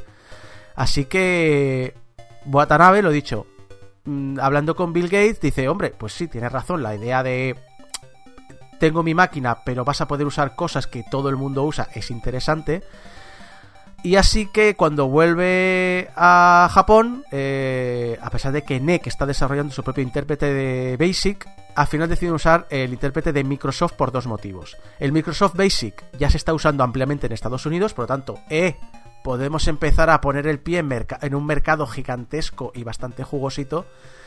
Y además, eh, como Microsoft está interesado en entrar en el mercado asiático, hombre, la licencia del Microsoft Basic no se la están vendiendo al mismo precio que se la venden a cualquier pringao. Se la están haciendo un, un bonito descuento. Así que, lo dicho. Para preparar la máquina, preparan este intérprete de Microsoft para poder eh, ser un poquito más compatibles. Y tienen un pequeño problema. Mm, se dedican a hacer dispositivos electrónicos. Tienen una red de distribución bastante pequeña porque solo tienen pues, acceso a tiendas de componentes electrónicos. Así que piden ah, ayuda a otro departamento, el New Nippon Electric, que es NNE, que tiene una red más eh, accesible a los consumidores, a tiendas y demás, para, mm, para poder decir, oye, estamos haciendo este proyecto, queremos venderlo masivamente, podemos usar vuestra red de distribuidores, colaboren entre ellos para poder lanzarlo. Así que en 1979 anuncian su primer ordenador personal completo, el PC 8001. Este equipo de ventas está diseñado por Kazuya Watanabe, como he dicho antes. Curiosamente, años más tarde, Watanabe ayudaría a Nishi a crear el MSX, que no sé si os he hablado del MSX. No. Y a pesar de ¿Qué, las... qué es eso? ¿Qué es eso? ¿Qué es? No, no. A pesar de las críticas, os recuerdo, del IPG, del Instituto Informático de la NEC, para 1981 acaban dominando el 40% del mercado japonés de ordenadores personales. Al igual que la Trinidad del 77 pone sobre la mesa la informática para el gran consumo en Estados Unidos, es el PC 8001 uno de los más importantes a la hora de hacer accesible la informática al, al consumidor medio. Y no es para menos, porque tenía un precio muy asequible, se esforzaron mucho en poner un precio por debajo del que podían haber llegado a pedir viendo bien los ordenadores de la competencia. Este PC 8001 incluía compatibilidad con estándares de facto como el Microsoft Basic. Al igual que pasó en el Reino Unido con el, con el BBC Micro, se utilizó como base para un curso informático de la televisión japonesa y además tuvo muy buena recepción en la prensa japonesa. Eh, también hay que decir un poquito de... eh, tirando un poquito más del hilo, el hecho de que ASCII, que era una de las revistas más importantes informáticas, hablase tan bien. También hablaba algunos defectos de la máquina, pero hablaba también bastante bien de- del PC 8001. Pero es que, claro, ASCII era socio de Microsoft, era el distribuidor de Microsoft en Japón. También le convenía que el Microsoft Basic fuera popular. Había cierto conflicto de intereses ahí, que eso no lo explicaban luego nunca, ¿eh? Lo dicho, eh, tuvo buena recepción por parte de la prensa japonesa, pero también en la revista Byte americana, que pudieron probar una importación y aseguran que hubiese podido competir con las máquinas nacionales de aquel momento. Y además hicieron que cada uno de sus sucesores, porque recordar que en estos ordenadores, eh, lo de la sucesión aquí de los PCs, ¿no? Del, pues tengo el 286, tengo el 386, tengo el 286, pues era muy habitual que las líneas de ordenadores tuvieran sucesores eran más potentes, pero al mismo tiempo retenían compatibilidad y eran más baratos que los antecesores. Por lo tanto, le fue muy bien en el mercado en esa, en esa parte. El trabajo fue tan bueno que el propio vicepresidente de NEC, Atsuyoshi Ouchi, reconoció en abril de 1981 que las tres divisiones habían hecho un gran trabajo, así que lo que hizo para evitar jaleos, competencias entre ellos y demás, dividió el trabajo entre esas eh, tres divisiones. La IPG, la división de informática, se va a dedicar a los ordenadores personales de 16 bits, centrados sobre todo en los negocios. La New Nippon Electric, la NNE, se va a encargar de los ordenadores domésticos de 8 bits. Y la EDSD, que ha hecho tan buen trabajo eh, con su PC 8001, se va a encargar del resto de máquinas pues, eh, eh, que no entran dentro de estas dos categorías. Lo dicho, la serie 8000 tuvo sucesores, cada vez más potentes e incluso más baratas. Pero el verdadero sucesor de este PC 8000 es el PC 8801, que también crearon la EDSD. Eh, a lo mejor lo conocéis más por el nombre común en el, mundillo retro. Que no le llamamos el 8, 8, eh, 8801, le llamamos la serie PC 88. No sé si ese nombre os sonará más. Como el 8001 vieron que se había usado mucho los aficionados, con el- la serie 8 8800 también querían meter un poquito la patita en los negocios, al menos en los pequeños negocios. La serie 8800, lo dicho, la serie que se conoce habitualmente como la PC88, sin embargo destacó por otra cosa, que no esperaban, se convirtió en una plataforma de juegos muy popular. Transformaron esta máquina en una de las más populares de los 80, luchando contra el FM7 de Fujitsu y el X1 de Sharp. Y aunque al final su rival no fue la competencia, fue la propia NEC, con la serie PC98, que la PC98 seguro que os suena mucho más, mantuvo unas fuertes ventas como plataforma de juegos hasta principios de los 90. Y esto fue posible porque empresas como Enix, como Enix, los recuerdo, los creadores de la saga Dragon Quest, como Sega, como Bandai, como HAL, los creadores de Kirby, eh, Square, de Final Fantasy, o Hudson Soft programaron juegos exclusivos para esta plataforma. Otras empresas como Konami también sacaban productos, ya fueran ports o juegos que salieron primero en esta máquina y luego para otras, como por ejemplo, no sé, una obra de un desconocido Kojima, una obra llamada Snatcher, también la saga de juegos de rol Is, o también el RPG Maker, por aquí también tuvo sus versiones. Es más, Nintendo licenció a Hudson Soft, los de Bomberman y Adventure Island, algunos de sus juegos de Nintendo para estas plataformas de ordenadores, entre ellos el PC88.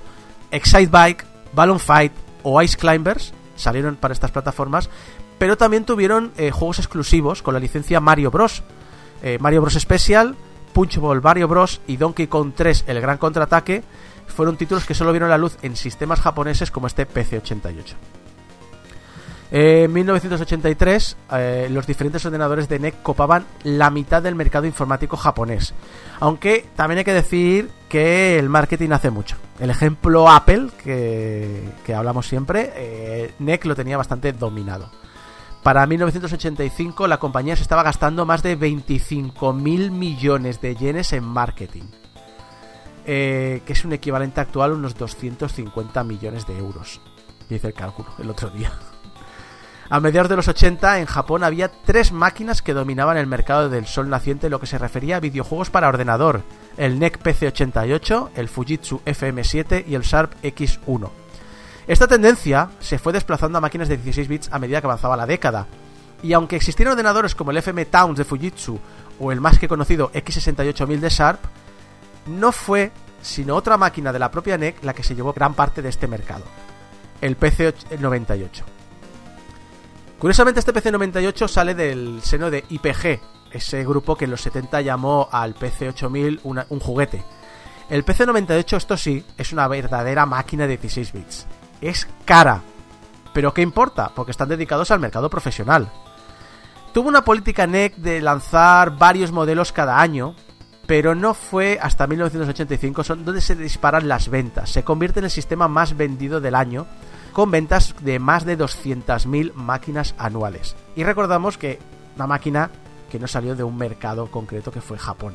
No estamos hablando como cuando hablamos de Apple que lanzó su Apple II para sobre todo Estados Unidos y un poquito Europa, o el Commodore PET que lo triunfó mucho en, también en Alemania, o el Sinclair o el Amstrad que se vendieron en todo el bloque occidental de, de Europa. Estamos hablando de una máquina que no dejó de estar centrada solamente en un único país que es Japón. Para ello, eh, el PC98 se basa en una estrategia que había usado originalmente IBM con su PC. La máquina es propietaria en algunos aspectos, pero facilita mucho que quien quiera programar software o hacer algún cachivache pueda hacerlo. De 1983 a 1987, además, cuenta con otra ventaja. Recordemos, tiene esta buena o este buen rollito con ASCII Microsoft. Y claro, Microsoft eh, tiene un, problema en los 80 y es que el estándar de facto como sistema operativo en los 70 y la primera mitad de los 80 es el CPM. Y quieren que la gente empiece a usar el MS2. Así que de nuevo, Bill Gates y Kazuhiko Nishi pues tienen un buen trato con, con NEC y le ofrece la licencia de MS2, un- una versión limitada del MS2, eh, muy barata. Y de esa manera, pues competir contra el CPM. Y como, como lo he dicho, como iban sacando mm, versiones nuevas de este PC98, también se cuidaba muy mucho que cada nuevo ordenador fuera muy retrocompatible con los anteriores. En este caso, el PC98, aunque pensemos normalmente que sí, la relación con los videojuegos tuvo más altibajos. Porque su CPU y su alta resolución lo hacía ideal para juegos de estrategia y novelas gráficas. Pero no era tan rápido a la hora de mostrar animaciones fluidas. Así que, ¿os habéis visto alguna vez que tenéis este aspecto? ¿Habéis- Antes hablábamos de Valhalla o hemos hablado también a veces de Obra Dinn. ¿Recordáis este aspecto de gráficos moteados? Era un Sí. recurso que se usaba mucho, o, o Snatcher, es decir, ¿recordáis? Sí. Si veis los gráficos del Snatcher original, eh, por- tiene, tiene mucho tramado eso- para hacer el color. Por eso el Valhalla recuerda tanto al Snatcher. Exacto. El. Está basado en eso porque usa muchas trampitas para... Ostras, si en vez de Ahorrar. dibujar un píxel, o sea, si en vez de dibujar cada píxel dibujo cada dos o cada cuatro, pues puedo acelerar. Entonces por eso este tipo de, de juegos más populares dentro del sistema suelen ser mucho aventura gráfica, Mm. novela visual, etcétera. Aún así tuvo gran eh, adaptaciones de títulos populares, sobre todo en Japón, como Brandis, Dungeon Master, Alone in the Dark, Polisnauts, Mech Warrior. Pero el problema ya. O sea, le fue muy bien, vendió muchísimo. Pero también tuvo un problema. Cuando empezó a ganar popularidad como sistema de, así de juegos, la guerra entre ordenadores y consolas que había en Japón y en parte de Europa, bueno, y Europa en general, se acabó decantando por las consolas. Ya estamos entrando en los 90. Así que como en aquel momento empezaba a haber una generación más mayor que había crecido con ordenadores más limitados, una generación más joven, empezó a haber un revival de aventuras de ordenador. Por eso el PC98 recibe un fuerte impulso con las novelas visuales y los juegos eróticos. Muchos de los desarrolladores de estos títulos acaban pasándose a consola, excepto obviamente los títulos eróticos. Pero algunos juegos como Polisnauts o el Toho Project salieron originalmente para PC98 para los desarrolladores japoneses era una de las plataformas principales a la hora de sacar juegos de ordenador, hasta que al finales de los 90 el éxito de los crónicos de PC con soporte para caracteres japoneses acaban desbancando y se acaban pasando completamente al PC. Next sigue soportando el PC98 o vendiendo licencia de clónicos de PC98 hasta que llega este Windows 95 y se hizo más jugoso saltar a, la plataforma de ser, bueno, pues voy a fabricar hardware y voy a fabricar clónicos. La propia NEC ya en 1997 lanza una máquina que es conforme a los estándares de PC y acaba abandonando la compatibilidad con las máquinas anteriores. A día de hoy siguen en el mercado de ordenadores NEC, aunque generalmente están más metidos en el sector de los supercomputadores o de los servicios digitales. Aún así, en 2013 era el, mayor fabricante de servidores en Japón, tenía casi una cuarta parte del mercado. Y en 2019 era el mayor suministrador no chino de tecnología de vigilancia mediante inteligencia artificial del mundo. Y aquí acabaríamos una primera parte de, bueno, una pequeña empresa que fue una de las grandes y se ha olvidado, pero quiero insistir, dejad de ignorar las grandes empresas que ahora no se hablan. Fue una empresa que tuvo los tentáculos metidos en medio mundo y fue de las más importantes, pero que os sirve de entrada para saber algunas cosas que vais a ver en posteriores capítulos de los ordenadores japoneses. Y por otro lado, NEC, NEC, la historia de PC 98, y también que sirve un poquito, y esto es un poquito general en todo el mundo, de que a finales de los 70 y principios de los 80, muchas, muchas empresas, incluso algunas muy, muy grandes, se metieron en los ordenadores en plan de vamos a probar, pero esto es una moda pasajera que no va a ir a ninguna parte y no tiene ningún, ningún futuro. Así que nos vemos en la siguiente parte donde empresas como Sharp y Fujitsu, que como ya os he avanzado fueron las que dominaron junto con con NEC eh, gran parte del mercado doméstico y trajeron la informática a los usuarios japoneses. Eh, bueno, ya veréis que se va a liar bastante parda. Y no sé, también la historia de alguien que no sé si os suena, Kazuhiko Nishi, eh, que inventó un sistema nada, nada, que no, no me gusta mucho a mí, ¿no? El MSX. Que os estoy dando muy, mucho hype de Nishi. Bueno, Creo, que, creo que lo han nombrado antes. sí, bueno, pues es, quizá el hype de Nishi se lo merece.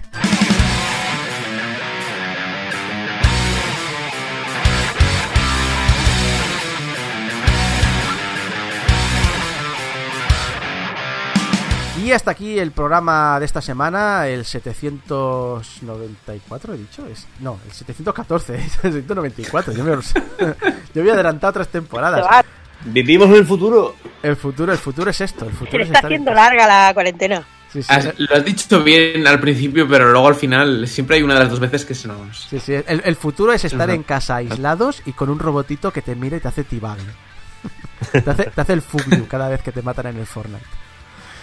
Lo dicho, muchas gracias a todo el equipo que me ha acompañado durante estas betas. Saber lo que dura este programa. ya lo sabré mañana cuando lo edite. Eh, Mari Puello, Fran Galdo, Jeco, Javi Gutiérrez eh, y servido ustedes, Isaac Viana. Recordad que nos podéis eh, ayudar a que estos MP3 sigan en antena gracias a las donaciones a nuestro proveedor de servicios en portalgameover.com barra donaciones. Recordad, en portalgameover.com barra donaciones va todo esto directo a nuestro proveedor y cada vez que llega el facturote anual pues lo descuentan de ahí y mira, nos, eh, nos lo hace más eh, asumible. Que en las redes sociales estamos siempre como Portal Game Over y no solo estamos en redes sociales, sino también tenemos un servidor de Discord. Buscarlo en la página web, en la pestaña comunidad o también en el canal de YouTube tenéis ahí un enlace. O también en, Twitter, en Twitter tenéis un post eh, eh, fijado en nuestra cuenta de Twitter donde podéis ver todos los enlaces a las redes sociales. Podéis también escucharnos en directo en la radio cuando volvamos. Hay que decir que eh, se está emitiendo también por Radio Despí. Yo siempre envío una copia del programa al director de la radio, pero claro, como estos programas no se ciñen al horario de Radio Despí, a lo mejor están un poco recortados, pero bueno.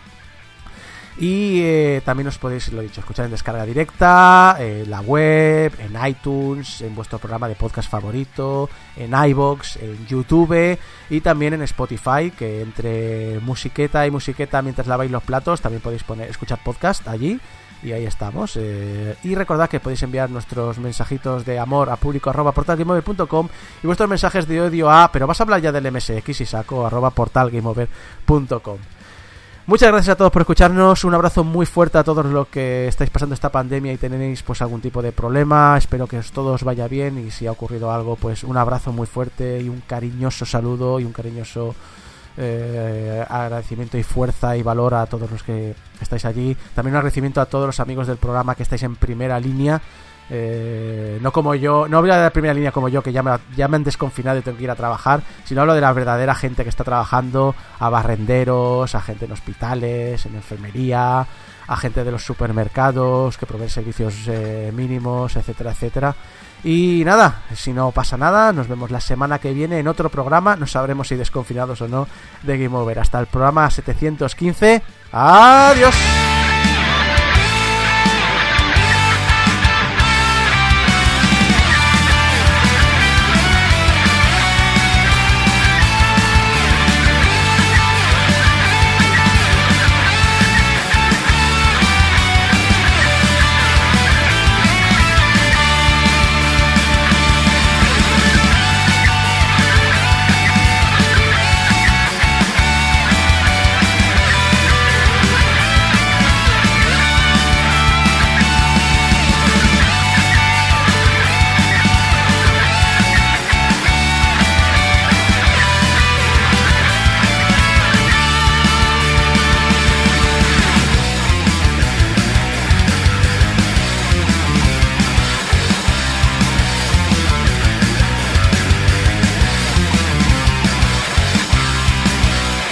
Es que también tengo al gato dando vueltas y maullando pidiendo atención.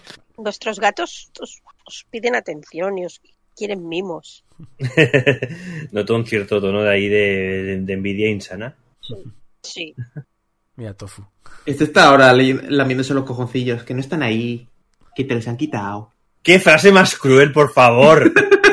Oye, cuando yo pero lo golpeé ya venía sin... Ya venía Pero descojonado. es cruel igualmente, o sea... Sí, y a, y a lo, me- y a lo mejor acaba al, eh, al final de, de la grabación. No, no, no, no. no.